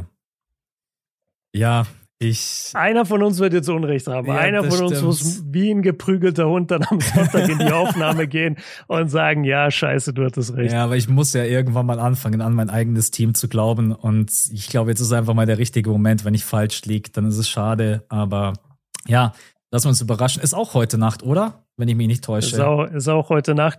Was sagst du denn eigentlich? Weil womit ich mich so schwer tue bei den Sixers ist halt auch, dass abgesehen von Harden und dem Beat kommt ja nicht viel. Also du hast vielleicht mal ein gutes Niang-Game, dass der irgendwie so drei Dreier trifft, aber du hast einen Tobias Harris, dem du jedes ja, Jahr 20 also. Millionen zahlst, der nichts macht, der vielleicht defensiv ein bisschen was macht, aber offensiv kannst du ihn vergessen. Maxi ist komplett aus der Serie draußen. Du hast halt nur Harden und den Beat. Und, und das ist eigentlich das Problem. Die Anthony Melton ist, haben wir schon gesagt, ist eigentlich ein guter Spieler, ähm, ist aber auch jemand, der von der Bank kommt, der vielleicht mal hier und da ein paar Dreier trifft und der hauptsächlich für seine Defense drin ist. Wo ich übrigens kurz bei dem, äh, bei dem Timeout-Thema, da vertrete ich ein bisschen eine andere Meinung als du, dass Joe Missoula beide Male ein Timeout hätte nehmen sollen, mhm. weil ich würde argumentieren, dass die Celtics sowieso wissen, welches Play sie laufen. Sie wollen Maxi im Pick and Roll haben. Sie wollen Maxi im Mismatch haben gegen Tatum. Das haben sie auch beide Male bekommen. Und dann gucken sie, kollabiert die Defense dann auf Tatum, wenn er zum Korb geht? Oder lassen sie ihn 1 gegen 0, 1 gegen 1 ziehen und dann macht er halt den Layup. Beide Male hat die Defense kollabiert. Beide Male kam der Pass raus auf einen komplett freien Marcus Smart Dreier und einmal ein bisschen contested Marcus Smart Dreier. Also eigentlich haben die Celtics alles richtig gemacht und wenn die Celtics einen Timeout genommen hätten, dann hätte das den Sixers erlaubt, Maxi rauszutun und dafür die Anthony Melton reinzutun. Das heißt, du hättest kein Mismatch mehr gehabt, das du jagen kannst auf dem Feld. Also finde ich, dass du das Timeout nicht unbedingt gebraucht hättest. Ja, du hast natürlich recht, weil die beiden Looks eigentlich echt ganz gut aussahen. Ähm, ja. Ich, ich bin halt immer ein Fan davon, einen Timeout zu nehmen, wenn du die, wenn du die Möglichkeit hast und wenn es dann so eng ist und vor allen Dingen, wenn es halt auch, wenn du bloß einen Zweier brauchst, wenn du keinen Dreier mhm. brauchst, und ich hätte, ich hätte wahrscheinlich ein Play aufgezeichnet, in dem nicht Marcus Smart den letzten Wurf bekommt. Du hast recht. Ja, Jason. ich finde es auch schwierig, dass es zweimal Smart war. Das gebe genau, ich dir schon, ja. Aber nee, ansonsten, ansonsten hast du eigentlich recht, weil beide Würfe echt in Ordnung waren. Ähm, ansonsten bin ich dann doch immer ein Fan. Ja, weiß ich nicht, vielleicht ist es auch so ein Ding von Sicherheit, einfach zu gucken, okay, ich zwei, drei Möglichkeiten aufzeichnen. Was ist denn die Idee? Wie sieht's überhaupt aus? Eben vielleicht die Möglichkeit geben, sich äh, zu sortieren, durchzuatmen. Aber du hast recht, du gibst natürlich auch Philly dann die Möglichkeit, sich zu sortieren und durchzuatmen und vielleicht auch genau. nochmal auszuwechseln. Also ähm, kann ich echt beide Seiten verstehen. Ja, ähm, geht der Wurf 0,5 Sekunden früher los, sitzen wir hier und sagen, wow, Joe Masula, geil, er hat die Sixers nicht genau. in, in Rhythmus kommen lassen oder sich nicht stellen lassen. Ja, also deswegen. Ähm, und um zu deinem anderen Punkt über Tobias Harris will ich kein Wort hören. Äh, sonst. Okay. nee, als Philly-Fan hast du das schon lange ausgeblendet, dass der so viel verdient, weil das kannst du nicht ändern. Und wenn du da andauernd drüber nachdenkst, dann wirst du diesen Kerl immer einfach bewerten und sagen, du bist Trash, weil der wird dir mhm. niemals den Output geben, dass er seine 38 Millionen oder was auch immer er verdient, ich will es gar nicht wissen, ähm, dass er die rechtfertigt. Aber es ist halt zu wenig und der spielt so ängstlich. Der, wenn der mal im, im Closeout attackiert und geht am Spieler vorbei und da steht eine Robert Williams, Al Horford vor ihm oder wer auch immer, der traut sich ja gar nichts. Ach du Scheiße, sorry, ich habe gerade seinen Vertrag aufgemacht. Ja. Ich, ich habe das komplett falsch eingeschätzt. Ich dachte, der verdient so 20, 25 im Jahr. Nee, der Komm, verdient über 30. Alle, für alle Philly-Fans da draußen. Was verdient er dieses Jahr? 35. Nächstes Jahr 7, nee, sorry, dieses Jahr 37 und nächstes Jahr 39 Millionen. Mhm. Alter. Ja. Ja, das ist eine Katastrophe. Drei Boah. von zehn gebe ich dir auch. Ey, Junge. Müssen also, halt dann Fast Break Layups sein, bitte. Das, das Geile ist, äh, ich habe im Broadcast gehört, ich glaube im letzten Spiel haben die darüber geredet, dass sein Dad einfach äh, den Vertrag für ihn ausgehandelt hat. Mhm. Und dann dachte ich mir auch, ja, das, das ist auch jedes Mal ein geiler Besuch an Weihnachten. So, ey Dad, danke nochmal. Ja. Ne? Wir, wir wissen beide, dass ich die Leistung nicht bringe. Ja, es ist wirklich so. Okay, dann würde ich sagen. Das ist wild machen wir auch das Spiel zu. Bin sehr, sehr gespannt auf äh, Game 5. Ja, ja, wie gesagt, du hast es schön zusammengefasst. Einer von uns beiden muss am Sonntag äh, zu Kreuze kriechen, weil er dann ja. einfach komplett falsch getippt hat. Und ich hoffe natürlich sehr, dass das du bist. Äh, falls es ich sein sollte, äh, stehe ich natürlich, stehe ich natürlich meinen Mann ja, am Sonntag. Hey, okay.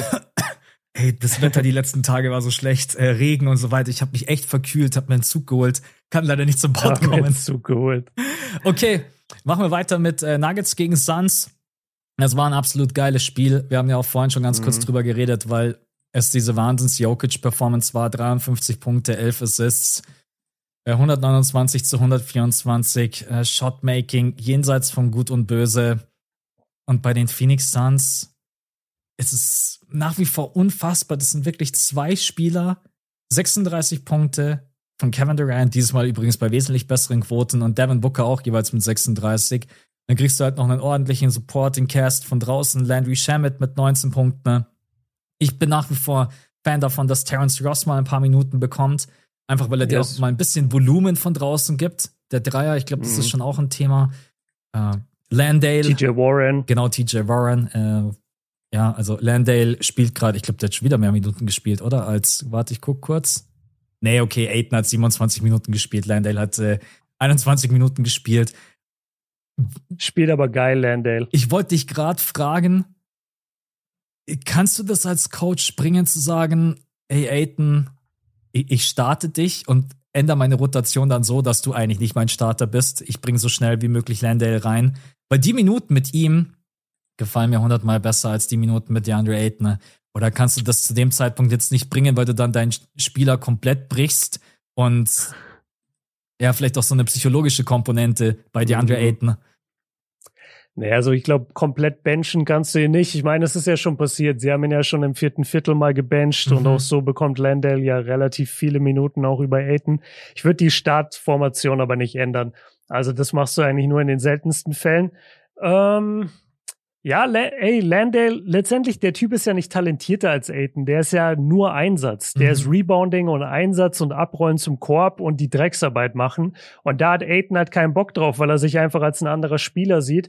Jetzt in Game 4, muss ich sagen, war es schon eine deutliche Verbesserung zu Spiel 3. Spiel 3 war das, wo er auf die Bank gesetzt wurde, weil er gar nichts gebracht hat. Spiel 4 hat er jetzt auch nur acht Punkte am Ende, aber ich finde, er hat schon sich mehr reingehangen, ist mehr zum Brett gegangen. Und wenn er alleine diese in Anführungszeichen Drecksarbeit macht, dann bleibt er auch auf dem Feld. Ähm, ich finde wirklich, je mehr er diese 50-50 Balls jagt und wirklich hart den Rebounds hinterhergeht, desto mehr Spielzeit bekommt er. Er ist in dieser Serie nicht der Spieler, der äh, eins gegen eins mit Jokic geht mhm. und du guckst, wer ist der bessere Big Man. Also davon ist er meilenweit entfernt, sondern seine Aufgabe sollte wirklich sein, wie kann ich Booker und KD am meisten helfen. Und das ist einfach nicht durch dein Scoring, sondern das ist durch deinen Einsatz, das ist durch dein Rebounding, das ist durch Defense. Und da muss er einfach gucken, dass er halt ja, zulegt und nicht von Landale überholt wird. Aber weißt du, also Landale ist eigentlich auch nicht der Spieler, den Monty Williams gerne über Aiton spielt, aber er muss es halt aktuell, weil Landale im Moment diese Arbeit halt besser erledigt. Ja, und vor allen Dingen, so weil, ich das. weil Monty Williams jetzt auch äh, verstanden hat, Jokic einfach Man-to-Man-Defense, eins gegen eins, und dann brauchst du genau. auch einfach zwei, äh, zwei Bigs, die dann auch einfach mal ihre vier, fünf Fouls gehen können. Aber wovon ja. reden wir hier? Zwei Bigs, die Jokic wehtun. Der Kerl hat 53 Punkte aufgelegt. Also das ist, das ist äh, so wild, Mann. Gab's da nicht dieses eine Spiel mit Rudy Gobert und Jokic? Wo, ah, Rudy Gobert hat dann, glaube ich, irgendwas gesagt und dann hat Jokic trotzdem irgendwie 30 oder 40 auf seinen Nacken gedroppt. Also das ist so wirklich, mhm. man kann Jokic nicht aufhalten. Der Typ ist so, nein, der Typ ist, ist so vielseitig. Man muss, glaube ich, nach wie vor einfach schauen, dass man den Supporting Cast der Denver Nuggets bei diesem Output hält. Aaron Gordon 11 Punkte, Michael Porter Jr. 11 Punkte, ähm, Michael Porter Jr. defensiv angreifen, in Foul-Probleme bringen. Hatten übrigens beide. Aaron Gordon hatte fünf Fouls und Michael Porter Jr. hatte fünf Fouls. Also ich glaube, das muss so ein bisschen der Plan sein. Und trotz allem ist es irgendwie verrückt zu sagen, dass hier zwei Spieler scoring-technisch alles schultern. Und jetzt steht es 2-2. Das hätte ich nie gedacht. Also wir beide, wir haben ja auch am Sonntag äh, getippt, dass es höchstwahrscheinlich ein 3-1 wird. Jetzt sitzen wir hier, steht 2-2 und ich stelle mir jetzt gerade selber die Frage, ob die Nuggets das wieder drehen können, weil man hat schon gemerkt von der Körpersprache her, so dieses Selbstvertrauen und die Selbstverständlichkeit der ersten beiden Spiele, ist es gerade irgendwie so ein bisschen weg. Jetzt bin ich mal echt gespannt mhm. im fünften Spiel, ob die ob die Denver Nuggets gegen dieses Momentum dagegenhalten können. Weil mehr wie 53 Punkte, da lege ich mich jetzt einfach mal aus dem Fenster, von Jokic wirst du nicht bekommen. Macht ja, der nächste Spiel wahrscheinlich 60. Das Ding ist, auf der anderen Seite, du bekommst halt nicht nochmal 40 Punkte von der Bank von den Suns. Das ist schon halt, was Booker da jetzt aktuell abliefert und KD auch. das ist halt ein All-Time-Carry-Job. Also es ist halt wirklich eigentlich zwei Spieler gegen ganzes Team. Und jetzt gerade in diesem Spiel vier hat halt für die Suns mal ausnahmsweise wirklich die ganze Bank abgeliefert. Und wenn Shamet diese drei, vier Dreier nicht im vierten Viertel trifft, überleg mal, wie viel das ist von einem Rollenspieler, mhm. dass der einfach mal vier Dreier einstreut, dann gewinnen die Suns das auch nicht. Also ich glaube, wenn wir einfach nur Starting Five für Starting Five vergleichen, dann sind die Suns, äh, sorry, dann sind die Nuggets auf jeden Fall tiefer was dann von der Bank kommt bei den Nuggets, ist bisschen dünn. Und das sage ich schon die ganzen Playoffs. Und ich habe euch immer gefragt, warum sagt ihr mir alle, ey, die Nuggets sind so tief? Die Nuggets sind nicht tief. Die haben Jeff Green, Bruce Brown, Christian Brown. Das ist keine krassere Bank als Torrey Craig, TJ Warren, Landale, Shamet und Ross. Nee, überhaupt nicht. Also aktuell ist die Bank der Phoenix Suns ja ein Traum, wenn man das vergleicht. Genau, aber das wusste auch keiner, dass Monty Williams plötzlich drei Spieler, die er nie einsetzt oder nicht eingesetzt hat, bis er in den Playoffs plötzlich wieder reaktiviert. Ja. Das ist schon eine geile Storyline insgesamt in diesen Playoffs, dass ständig irgendwie Spieler so einfach neu aktiviert werden, die du schon als DNPs eigentlich verbucht hattest. Warte mal, bis die Knicks jetzt bald mit Fournier und Derrick Rose auflaufen. dann holen die sich aber Game die Serie nochmal. Drei Spiele ja. in Folge gewinnen und dann ist das Ding durch. Ich schaue es auch gerade. Du musst Primetime D-Rose.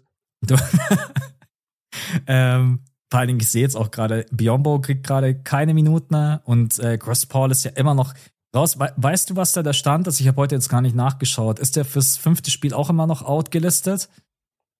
Ich habe damals nur, als die Verletzung kam, habe ich geguckt und da hieß es bis Game 5 auf jeden Fall. Mhm. Und ich habe ja da auch schon im Podcast gesagt, ich bin mir sehr sicher, dass wir den die Serie jetzt nicht sehen. Glaubst du, es tut den Suns gerade eben gut, das Spiel ein bisschen schneller zu machen? Ich habe das Gefühl, dass die Nuggets jetzt im dritten und im vierten Spiel ein bisschen Probleme haben, weil das Spiel schneller ist und sie sich nicht mehr so leicht sortieren können. Oder mhm. sagst du, ey, Chris Paul ist so ein Mastermind vom Playmaking her, beruhigtes Spiel, erlaubt sich keine Turnover, ich habe schon lieber Chris Paul auf dem Feld. Ja, und bringt dir halt vor allem viel Scoring auch mal in einem vierten Viertel. Kann dieses, kann dieses mhm. Two-Man-Game mit Aiton sehr, sehr gut spielen, kann sehr, sehr stark aus der Midrange Stimmt, sein. ist vor allen Dingen CP3 echt wichtig. Genau. Deswegen glaube ich, tut er sich auch schwer bisher, weil er einfach das nicht gewöhnt ist, jetzt nur noch mit Booker und KD zu spielen und mit Cameron Payne ist halt Pick and Roll laufen, was anderes als mit Chris Paul. Ja. Ähm, ja, dann sind wir uns einig. Ja, also schon Chris Paul besser, wenn er am Start ist. Ja, also ich weiß es nicht. Ich, ich, ich finde, du kannst für beides einen legitimen Case machen. Ich meine, sie haben mit Chris Paul die beiden Spiele verloren und ohne Chris Paul jetzt beide Spiele gewonnen. Mhm. Ja. Aber. Ja, ich.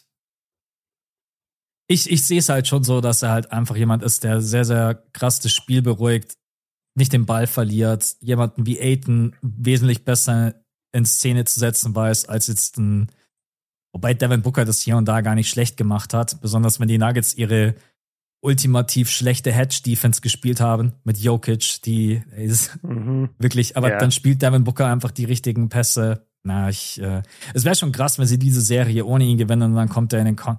Wäre übrigens auch eine geile Geschichte. Ja, doch, Kevin Durant, Devin Booker, Chris Paul gegen äh, AD, LeBron, würde ich jetzt auch nicht Nein sagen.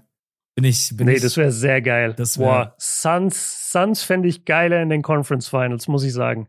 Glaubst, auch wenn ich glaube, dass die Nuggets besser sind, aber ich fände die Suns vom Matchup her geiler mit den Lakers. Glaubst du eigentlich, der Basketballgott sitzt oben auf einer Wolke und denkt sich, ey, ihr habt noch gar nicht gewusst, ich habe für LeBron James äh, jetzt in Jahr 38 die Revenge-Tour geplant. Erstmal die Warriors raushauen, dann KD rausschmeißen, für das, dass er ihn zwei Jahre lang den Titel gekostet hat. Und dann in den Finals gegen die Boston Celtics Titelnummer äh, Lakers, welcher Titel wäre das? 18. 18 klar machen. 18 oder 19. Ich, ich glaube 17 haben sie aktuell. 18 oder 19 müsste es sein. Ja, stell dir das mal vor. Ey, wovon reden wir? Also das ist jetzt nur sehr gesponnen. Ich habe einfach nur mal meinen Gedanken mit reingeworfen. Ähm, mhm. Ja, okay. Dann sind wir, wo waren wir gerade eben? Bei Chris Paul. Ich habe gerade total den Faden verloren durch meinen Basketballgott sitzt auf der Wolke.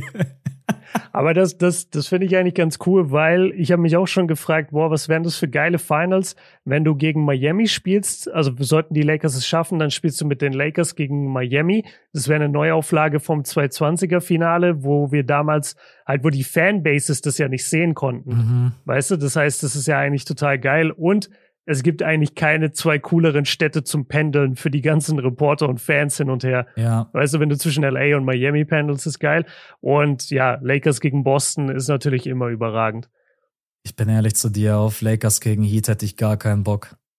Ist einfach nur vom, vom Matchup her, äh, ja, keiner. Ich, ich glaube, die Lakers sind dann einfach zu, zu dominant und zu stark für die, die Heat-Fans springen gerade schon wieder im Auto, im Bus äh, auf und ab ich, und sagen. Ich wollte sagen, weil wir dürfen die Heat nicht unterschätzen. Ich wäre jetzt ein bisschen mehr bei den Heat, nicht, dass sie die Serie gewinnen, aber ich glaube, das wäre sehr, sehr eng, mhm. weil ich glaube, dass die dass die Lakers überhaupt keinen Bock haben auf diese harte Gangart von diesen ganzen ungedrafteten Spielern, die sich beweisen müssen gegen hier unser Kalifornien-Team äh, oder Hollywood-Team. Ich glaube schon, dass die Heat da richtig Alarm machen würden. Und Bam kann ein guter Verteidiger sein gegen AD. Jimmy musst du erstmal stoppen. Ich weiß nicht, mit wem du das machen willst.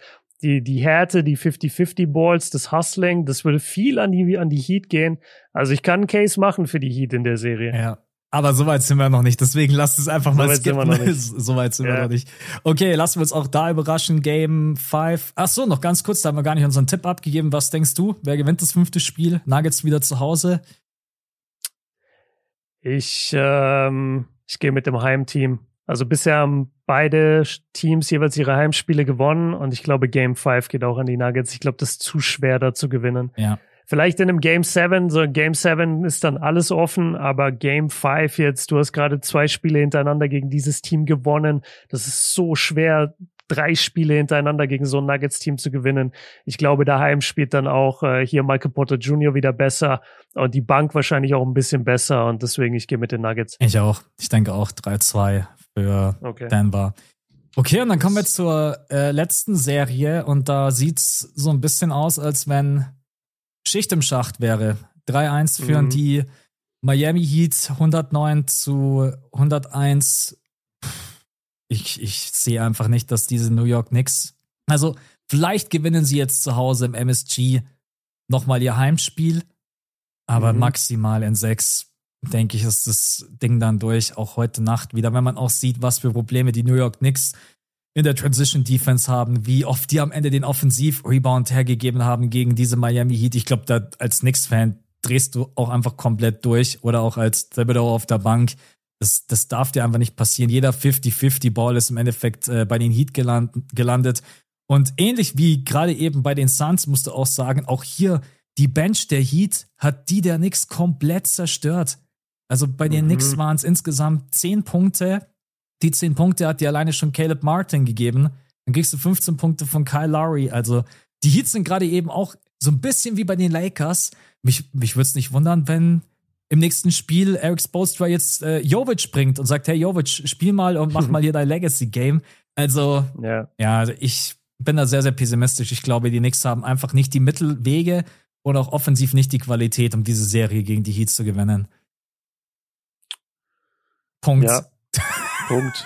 Also, ja, ich meine, das, das Spiel 4 war sehr ernüchternd, muss man ganz klar sagen. Also, die Knicks wirken sehr planlos, sehr, sehr unerfahren. Einfach gegen dieses erfahrene Heat-Team muss man auch mal mit reinwerfen. Knicks sind verdammt jung. Ihre Spieler standen noch nicht wirklich in diesen großen Games.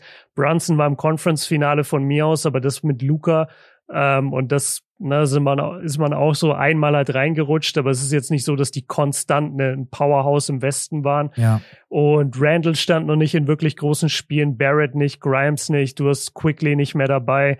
Das ist. Das tut äh, richtig weh, Quickly, dass der nicht genau, dabei das, ist. Einfach als Rotation Piece. Dann, dann Josh Hart ist jetzt wieder aus der Starting Five rausgeflogen, nachdem er da nicht so performt hat wie von der Bank. Und man muss sagen, ich, ich habe das Gefühl, bei New York ist einfach so ein bisschen die Luft raus. Ja. Weißt du, das, deswegen sagt man ja oft, dass diese jungen Teams, du, du kann, das passiert so selten, dass ein Team wie sagen wir jetzt die Grizzlies.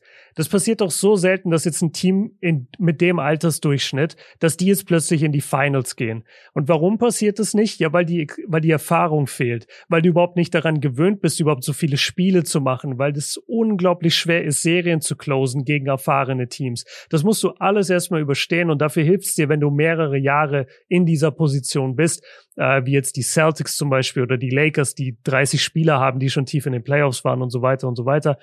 Warte mal, stimmt das? Wie viele Leute bei den Lakers waren schon tief in den Playoffs? LeBron, AD. Hm, warte, ich gehe kurz rüber. Weil jetzt, jetzt habe ich mich hier in eine Corner geredet. Ah, ja, Vanderbilt Bei den Celtics habe ich auf jeden Fall recht. Vanderbilt nicht, Rui nicht, Reeves nicht. D'Angelo damals mit den Warriors auch nicht. Ich glaube, das war nämlich das Jahr, in dem sie abgekackt sind und haben dann den. Okay, Dennis auch nicht.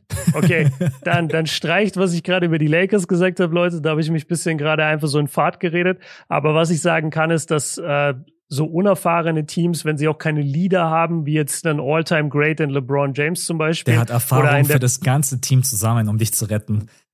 legit, legit, genau fürs ganze Team zusammen. Ähm, ja, also ich finde, bei New York merkst du, die Luft ist raus. Ähm, Randall ist ein Spieler, der nicht wirklich mit seiner Körpersprache ausstrahlt, so hey, lass mal jetzt den Sieg holen, sondern der eigentlich die das halbe Spiel damit beschäftigt ist, irgendwie schlecht drauf zu sein und seine Mitspieler oder seine Energie einfach so ein bisschen runterzuziehen. Defensiv gefällt mir New York jetzt auch gar nicht mehr in dem Spiel. Ey, die Heat haben bekommen, was sie wollten. Die Heat, ich hatte das vorhin noch offen, ja, ich habe das auch noch offen. Die Heat haben im vierten Viertel haben die sechs von 23 geballert und 0 von 10 aber das war komplett egal, weil die, weil die Knicks haben ihn ja, äh, die, ja doch, die Knicks haben ihn ja jeden Rebound gegeben. Ja. Und dann hatten die, und dann hatten die Heat einfach 17 Rebounds nur im vierten Viertel, sieben davon offensiv und haben halt dadurch ihre Punkte gemacht. Und für mich ist es einfach vorbei mit New York. Sorry. Ja. Ja, ich sehe es genauso wie du. Äh, man muss sich, glaube ich, im Sommer Gedanken machen, wie, wie es weitergeht mit äh, Julius Randle weil das ist ein Spieler, der während der regulären Saison immer ganz gut aussieht, jetzt auch nicht gerade der Fanliebling ist. Äh, für mich noch die schönste Geschichte, und das sag ich als sein größter Kritiker eigentlich in diesen Playoffs, ist RJ Barrett. Also ich finde, der, ja, den kann man als stimmt. positiven Punkt hier rausziehen. Ich meine, wir wollen die Serie jetzt noch nicht komplett abschreiben. Im MSG ist es immer möglich, dass die Knicks vielleicht noch ein Spiel gewinnen. Aber ja, Björn hat es ehrlich gesagt auch gerade eben schon ausgeführt. Und vor allen Dingen die Heat haben auch diese Erfahrung. Kevin Love, Jimmy Butler, Bam Adebayo, Gabe Winston, Max Drews, Duncan Robinson, ähm, Kyle Lowry, die haben alle schon Playoffs gesehen. Spolstra. Genau, Spolstra. Und nicht erste Runde, zweite Runde, sondern Conference Finals oder auch äh, Finals. Und ja, spricht einfach. Und vor allen Dingen, wenn Bam so spielt wie heute Nacht, vielleicht auch ganz kurz erwähnenswert, mhm, Bam Adebayo ja. endlich mal offensiv mit richtig guten Würfen fängt dann auch mal an wieder. Der Kerl kann ja eigentlich diesen Mitteldistanzwurf, aber er hat es nie geschafft, in seiner Karriere den mal wirklich in sein Repertoire mit reinzunehmen. Ähm, ja. ja. also bin ich auch sehr, sehr pessimistisch und ich glaube, die Knicks-Fans sind uns da auch nicht böse, wenn man das Spiel gesehen hat. Gibt es wenig Glauben, dass das jetzt noch, als wenn die Knicks jetzt drei Spiele gewinnen. Das sind wir mal ehrlich. Also. Ja, ja, nee, das, das Ding ist durch. Also dafür ist Miami auch zu stark. Also man kann auf den Knicks rumreiten, man kann auch einfach den Heat ihre Props geben. Wie du sagst, Bam hat jetzt sein stärkstes Spiel gemacht. Defensiv sind sie zu tief, zu stark besetzt, finde ich. Äh, die Heat Culture ist real. Das haben wir jetzt gesehen bisher in den Playoffs. Und Jimmy ist der beste Spieler der Serie mit Abstand. Ja. So, und dann musst du einfach, und das auf einem Knöchel, der, der mies umgeknickt ist im ersten Spiel. Also ja, Kyle Lowry haben wir auch nicht erwähnt überragend bisher. Der Typ, der ist doch in Jungbrunnen gefallen, auch wenn er den ist Vertrag so. äh, nicht rechtfertigt, aber nee, er bringt ja auf jeden ja. Fall gerade super, super viel Hustle. Hat auf zwei von diesen Offensiv-Rebounds, glaube ich, dann im vierten Viertel abgegriffen. Und das ist halt mhm. dann, als, ja. als Knicks-Team musst du doch da, Kyle Lowry ist, glaube ich, der kleinste Spieler mitunter bei den Miami Heats. Das darf dir halt mhm. einfach nicht passieren. Ey, du hast da Bullen auf dem Feld stehen mit Mitchell Robinson, Julius Randle und Co. Also ein RJ Barrett ist jetzt auch nicht gerade ein kleiner Osenscheißer. Also, ja. naja. Es ist so wild, dass die Knicks sich komplett in dieser Rebound-Situation haben aus der Serie nehmen lassen, wenn sie doch davor in der Serie gegen die Cavs, gegen zwei Seven-Footer so dominant gereboundet haben. Mhm. Das musst du dir mal vorstellen. Die haben quasi alle ihre Rebounds in der ersten Runde gelassen. Ja, das stimmt. Ja, man merkt auch, dass den Knicks das, äh, das nicht gut tut, weil die Heat immer vier Shooter auf dem Feld haben eigentlich.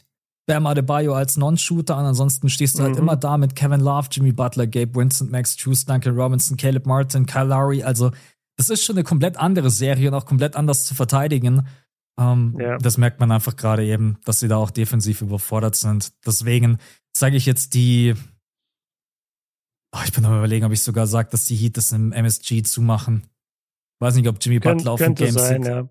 Komm, damit wir mal jetzt nicht den obvious Pick heute, sage ich, Jimmy hat keinen Bock. Der will zurück nach Miami fliegen mhm. und will zwei, drei Tage am Strand chillen. Game 5, Jimmy Butler 30 Punkte. Tschüss und auf Wiedersehen. Serie zu 4-1 ist mein Tipp. Ich gehe mit. Ja. ja. Okay. Mit, bei, bei, warte, lass mich das noch sagen, mit wirklich lobenden und versöhnlichen Worten für die Knicks und mhm. für die nächste Saison. Ähm, das war ein Riesenerfolg, was sie jetzt in diesem Jahr geschafft haben, Brunson so zu integrieren. RJ Barrett sieht gut aus, Josh Hart sieht gut aus in den meisten Spielen. Ähm, bei Randall muss man echt vielleicht gucken, ob das der richtige Fit ist. Aber Mitchell Robinson, Isaiah, das hat alles wirklich gut funktioniert und vor allem in den Playoffs haben die sich sehr, sehr stark präsentiert. Das ist ein junges Team, ist noch nicht lange zusammen dafür in der zweiten Runde gegen Miami-Team zu kämpfen, das so wie es aussieht jetzt im Moment Champion wird. Also Shoutout äh, an die Knicks, wirklich. Es ist eine geile Saison gewesen. Ihr könnt stolz sein auf euer Team. Es ist noch nicht ganz vorbei. Ich weiß, im Moment sieht es nur sehr stark danach aus. Und ähm, ja, sollte die Saison jetzt dann vorbei sein gegen Miami, dann habt ihr auf jeden Fall trotzdem eine geile Zukunft vor euch. Und es sieht viel besser aus als die ganzen 20 Jahre davor. Ja, ich glaube, so, so sollte man das Ganze sehen größtes Fragezeichen für die Offseason sicherlich Julius Randle, aber damit beschäftigen wir uns dann, äh, wenn die Saison vorbei und durch ist. Und wie gesagt, ey, RJ Barrett möchte ich mich einmal hier im Pod vor allen Zuhörern nicht entschuldigen, aber ich möchte einfach mal sagen, krass, krasse Entwicklung. Vor allem dich in den Playoffs weiterzuentwickeln, ist was ganz anderes als während der, der regulären Saison. Und da muss ich sagen, RJ Barrett äh, sieht gerade echt gut aus, hat auch in diesem Spiel wieder 24 Punkte. So, drehen die ja. wahrscheinlich die Serie, gewinnen die in sieben und wir haben hier voll den Abgesang gemacht. Das glaube ich nicht. Nee, da, da müsste echt viel passieren. Das glaube ich einfach nicht. Ja. Ja, okay. Dann sind wir durch, oder? Habe ich irgendwas vergessen? Jo. Nee, Nee. Ah, weißt du, was wir vergessen haben? Mhm. Worüber wir noch nicht geredet haben, was wir sagen wollten. Und du hast gesagt, du guckst dir dafür mein Video ja, an. Ja, ich habe es nicht gemacht, wir, deswegen habe ich es rausgelassen. Ah, beste, natürlich. Danke, Max. Also, wir wollten ganz kurz über Bronny James reden, der ja jetzt an die... Äh, danke, dass du fragst. Das ist LeBron James Jr., der, der älteste Sohn von LeBron, hat jetzt bekannt gegeben, dass er nächste Saison an der USC spielen wird. Das ist die University of Southern California. Und ja, aufgrund dieses Wechsels oder aufgrund dieser Ankündigung haben jetzt nochmal viele drüber geredet. Kommt er nächstes Jahr dann in die NBA? Kann er mit LeBron spielen? Bla bla bla. Dann würde ich aber sagen, wir verschieben das, weil ich habe schon ein 18 Minuten Video dazu gemacht auf Uncut. Wenn ihr das sehen wollt, guckt's gerne. Und äh, ja, es macht halt nur Sinn, wenn du auch ein bisschen was gesehen hast oder dich informiert hast. Nehmen Und dann wir können wir gerne halt als einfach Werbung für dein Video. Schaut bei Björn vorbei auf einen Cut. äh, du hast, glaube ich, Stärken, Stärken und Schwächen bist du ein bisschen durchgegangen oder One and Done hast Alles, du drüber ja, geredet. Genau, ich habe geguckt, wer spielt an dem College, wie viel Spielzeit wird er bekommen, äh, wie hoch ist die Wahrscheinlichkeit, dass er gedraftet wird, wie hoch ist die Wahrscheinlichkeit, dass er da mit LeBron wirklich spielt, macht es Sinn für LeBrons Karriere, macht es Sinn für Bronnys Karriere. Also ich habe mir wirklich Mühe gegeben, habe da sehr, sehr viel reingepackt und wir können uns da aber trotzdem mal irgendwann, wenn du dich mal informiert hast, äh, drüber ich schau reden. dein Video, will, das ist mein Plan. okay, aber nee, ich, weil ich will deine Meinung hören, mhm. ähm, weil es geht so ein bisschen durcheinander oder auseinander. Manche Leute sagen, äh, ähm, ja, ist ein legitimer Spieler und der wird es in die NBA schaffen und dann spielt er wahrscheinlich mit LeBron. Und viele andere sagen, nee, das ist nur wegen des Namens der Hype und so gut ist er gar nicht und er schafft es nicht in die NBA. Also ja, lass gerne mal drüber reden, die, die nächsten ein, zwei Wochen. LeBron hat gestern ein sehr, sehr schönes Zitat von sich gegeben. Er hat gesagt, ich habe in dieser Liga alles erreicht, was man nur erreichen kann. Das Einzige wäre jetzt noch mit Bronny zusammen zu spielen und hat aber dann den Zusatz gebracht, ich weiß aber nicht, ob das sein Wunsch ist. Also so quasi, er mhm. respektiert, mhm. kannst mir nicht erzählen, dass, sein, dass Ronnie James nicht mit Papa zusammenspielen möchte. Alleine, wir wollen das alle einmal sehen. Alley-Oop, ist mir dann auch egal, ob ja. Bronny auf LeBron oder LeBron auf Bronny ist. Stell dir einfach mal dieses Bild vor, dann, ja, das ist dann was, was nie wieder irgendjemand nachmachen kann, glaube ich, weil LeBron James dann einfach gefühlt äh, 23, 24 Jahre irgendwann in der NBA ist. Das ist sowieso verrückt. Also, ja. Yeah. Mit, mit dem LU bist du goated forever. Das also stimmt. wirklich, das, das, das toppt dann alles. Ähm, ja, keine Ahnung. Lass, ich ich finde das Thema echt cool. Und ich weiß, dass du dich auch immer mit, mit College Prospects dann irgendwann beschäftigst, dann in Richtung Draft. Mhm. Deswegen, ich, ich glaube schon, dass, äh, wenn du dich ein bisschen damit beschäftigt hast, dass wir da nochmal ein cooles, äh, coolen Part in dem Pod drin haben können. Machen wir auf Aber es muss Fall. ja nicht heute sein. Wir ja. haben jetzt schon fast eine Stunde 30. Es kann auch wann anders sein. Aber ja, guckt euch gerne das Video an, ist auf Kobe Björn Uncut. Äh, einfach LeBrons Sohn oder so eingeben bei YouTube, dann müsstet ihr es direkt finden. Und ja, guckt es euch gerne mal an. Übrigens, äh, nicht vergessen, also für die Leute, die es interessiert, äh, Draft Lottery steht bald an. Yes. Und da geht's yes. ja dann um. Nächste Woche, ne? Ja, ich glaube nächste Woche, äh, Donnerstag. Ich, ich weiß gerade nicht mehr ganz genau, aber ja, also da wird sich dann quasi entscheiden, wer wenn man Yama bekommt. Ist auch so ein ja. Witz. Ist, egal, der Draft ist eigentlich vollkommen Wayne. Es zählt eigentlich nur, wer bekommt den Number One Pick und dann können wir auch eigentlich alle zu Hause bleiben gefühlt. Aber ja, genau, das ist Ich habe mir, ich habe mir neulich die Top 10 Picks angeguckt oder die, die ungefähre Lottery so, die 10, 15 besten Spieler, die es aktuell gibt. Und da sind schon ein paar interessante dabei, aber halt keiner auf dem Niveau von Wemby, der, der stärkste ist nach wie vor Scoot Henderson, wobei das ist immer so spannend, finde ich, wenn so innerhalb vom letzten Jahr dann der Draftstock so ein bisschen wackelt. Mhm. Weil bei Scoot, bei Scoot Henderson ist jetzt zum Beispiel der Draftstock so ein bisschen gefallen. Dafür kommt so ein anderer plötzlich von der Seite. Jetzt habe ich seinen Namen vergessen. Ähm, ist aber auch egal. Und der hat aber so ein bisschen Probleme off-court wiederum gehabt. Und deswegen sind sie sich bei dem nicht sicher, ob sie den picken wollen. Ich finde es immer ganz spannend. Ähm, dann ist so ein so Ja, du meinst Brandon Miller. Ich glaube, der hat genau Miller irgendwas. Ja, ich glaube, der hat seinem Teamkollegen irgendwie eine Waffe organisiert oder irgendwie sowas. Ich krieg's nicht mehr ganz genau hin. Okay, ähm, aber dann kann ihn ja Memphis eigentlich easy picken. ja, ja. Ja, warte, ich habe es mir gerade kurz aufgerufen. Oh, Miller geriet zuletzt in die Schlagzeilen, weil ihm vorgeworfen wird, Ex-Teamkollege Darius Miles eine Waffe besorgt zu haben. Diese war später wohl die Tatwaffe, mit der eine junge Mutter in einem Yo. Jeep getötet wurde. Ey. Miller okay, war angeblich auch am Tatort. Leute, ne? Äh, okay, okay. Also ja, ja. An, angeblich wissen wir nicht, sind keine bestätigten Quellen, wissen wir nicht. Jetzt nach unserem Pod direkt geht der runter auf 7, 8 oder so. Nachdem die Leute das. Wa, wa, Ach so, der Typ. Ja, der. ja, genau. Die, die ganzen NBA-Teams hören wieder die Übersetzung von unserem Podcast. Absolut. Ähm, Nee, aber genau, angeblich hier, Leute, müssen wir dazu sagen. Aber ja, ich, ich finde es mega spannend. Da gibt's ein Zwillingspaar. Ähm, einer von denen ist richtig krass, der andere wird so als neunter oder zehnter Pick gehandelt. Mhm. Ich, ich finde es mega spannend. Also ich werde mich auch mit dem Draft beschäftigen dieses Jahr und vor allem dann nächstes Jahr. Bronny spielt an der USC zum Beispiel zusammen mit einem, der wahrscheinlich Number One Pick 2024 wird. Ja. Dann sind die beiden in einer Mannschaft. Das ist auch spannend, spielen die gleiche Position. Also muss sich Bronny gegen den so ein bisschen durchsetzen. Das äh, ja ist ein spannendes Thema. Wir, wir können gerne dann, wenn es in Richtung Draft vielleicht geht, uns ein bisschen mehr mit dem Thema beschäftigen hier drin. Langweilig wird's ist auf jeden Fall nicht, selbst wenn die Playoffs dann durch sind, weil wenn die Playoffs Never. vorbei sind, dann heißt schon wieder Off-Season, Free Agency, NBA Draft. Aber jetzt für heute sind wir erstmal durch. Ich fand's einen sehr, sehr äh, geilen Pod, weil wir auch einfach geile Playoffs haben. Ähm, ja. Dann wünschen wir euch einen.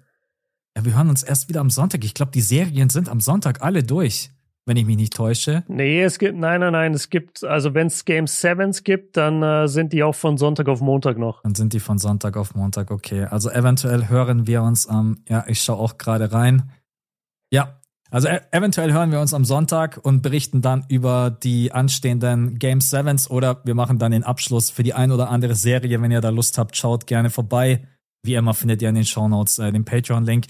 Björn, vielen, vielen Dank. Hat mega Bock gemacht. Max. Danke dir. Ja, mir auch. Wir wünschen euch einen schönen Tag. Björn, auch dir einen schönen Tag. Danke für euren Support, Leute. Und bis zum nächsten Mal. Ciao, Leute. Ciao.